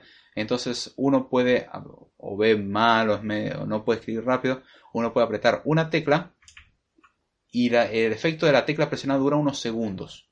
Entonces, mientras uno ya soltó la tecla, dura 2 o 3 segundos, y si aprieta otra tecla con la cual se hace un atajo de teclado, se hace el atajo de teclado. Entonces, con eso uno puede eh, permitir que otras personas utilicen la aplicación y abarcar más. ¿Significa que todo el mundo va a necesitar eso? No, de hecho, la cuota, entre comillas, o la cantidad de personas que lo necesita es relativamente reducida. ¿Eso significa que no hay que tener esa contemplación? No. Una cosa no, quita la otra. Sea, que sean poco no significa que no hay que contemplarlo. Lamentablemente muchos desarrolladores o ignoran o conocen derecho, pero no les importa. Pues en total, y usan palabras bastante despectivas. ¿Qué va a usar mi aplicación? ¿Qué me importa si pierdo 10 usuarios? Total, gano 100 con esto otro. Hay cierta cuestión de verdad que hay ciertas aplicaciones que son difíciles de hacerlas accesibles. Porque hay aplicaciones que son literalmente visuales. Por ejemplo, una aplicación que te enseña a dibujar eh, kanjis o ideogramas, eh, ya sea japonés, chino, similares, es complicado, ya que es, es, dibujar o una aplicación de dibujo, medio complicado que una persona que no ve dibuje. No significa que no se pueda, pero una pantalla uno no tiene tantos recursos. Se puede, sí, pero hacerlo accesible es más difícil. En cambio, por ejemplo, un juego simple, o una aplicación de nota, o, una, o cualquier aplicación normal de productividad, o cosas así, que yo personalmente valoro más que nada la aplicación de productividad, el resto me parece medio como una pérdida de tiempo, aún así no es tan mal. El ocio también requiere, o YouTube, redes sociales o lo que sea, eh, las utilizan. Y está bueno que tengan eso en contemplación.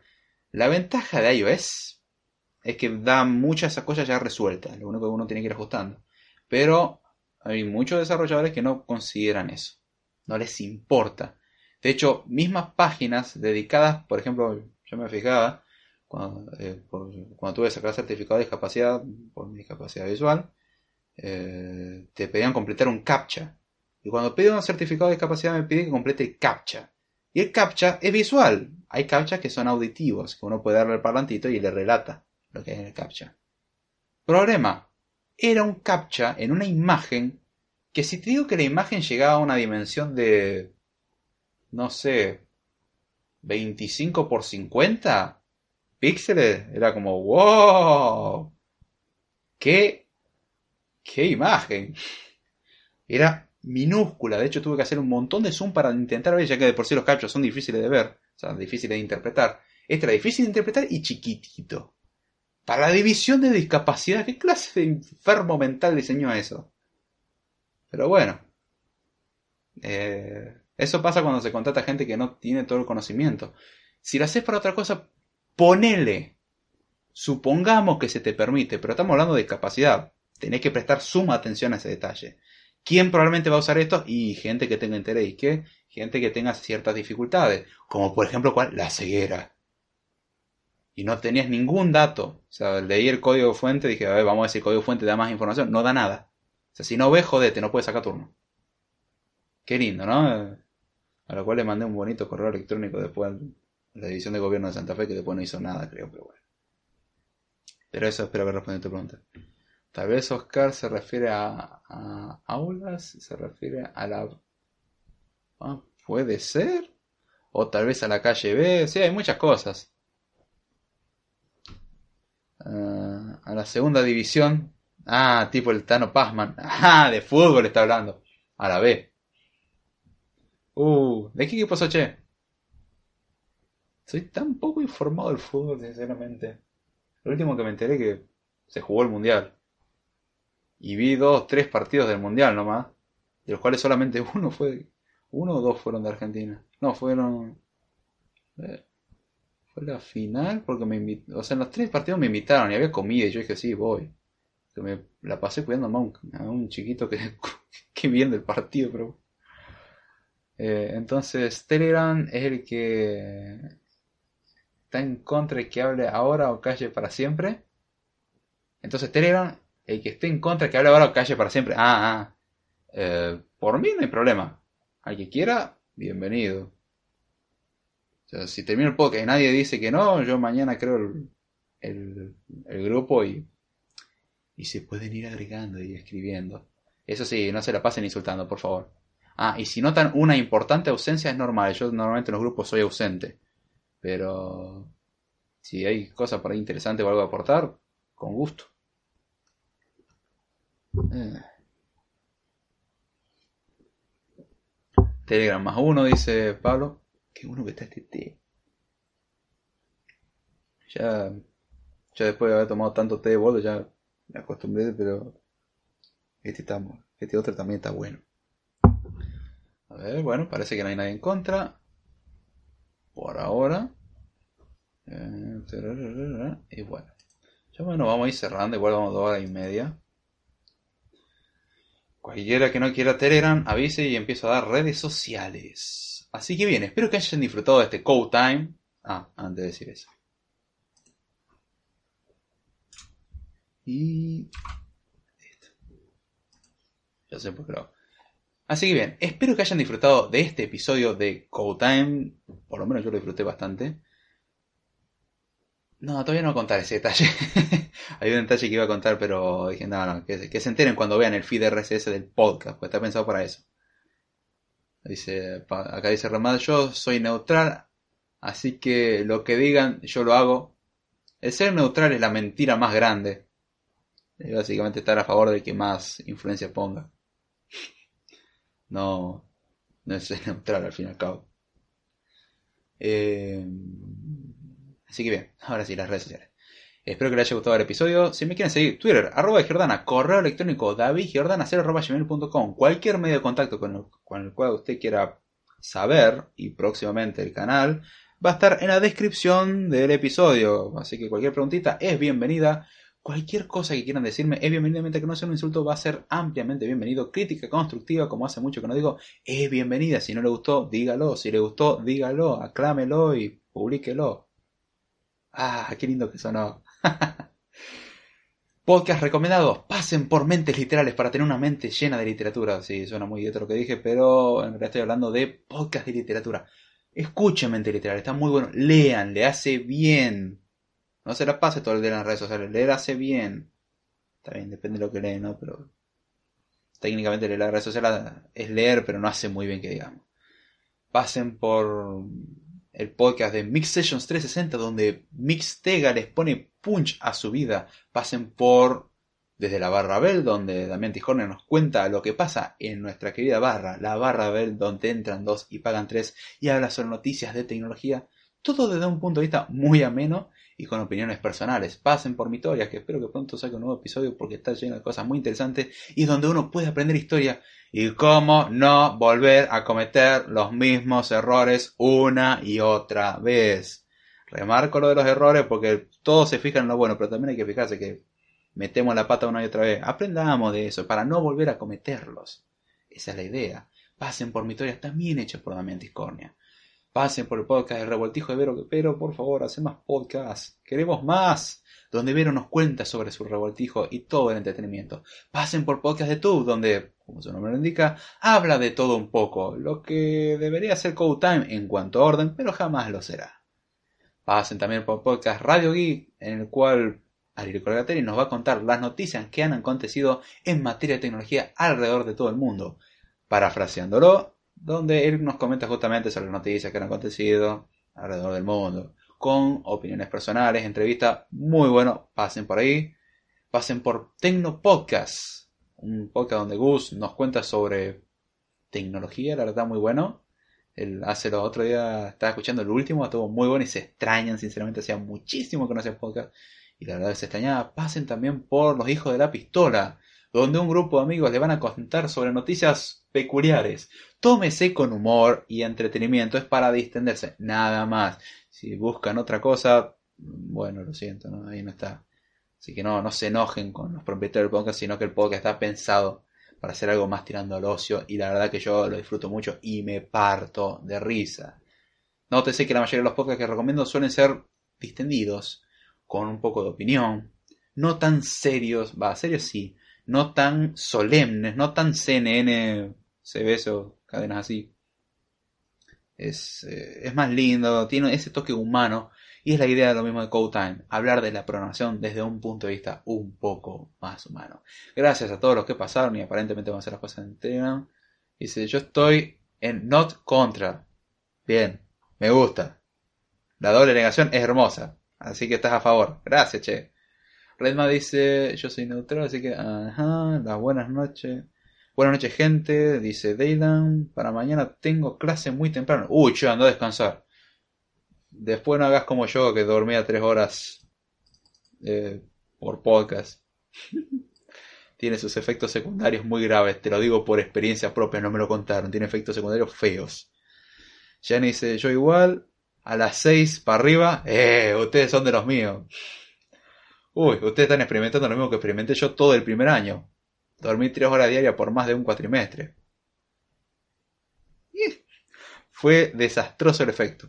Pero bueno. Redma dice, sigo la corriente como todo un electro... está bueno, está bueno. R dice, cuídense, saludos a todos.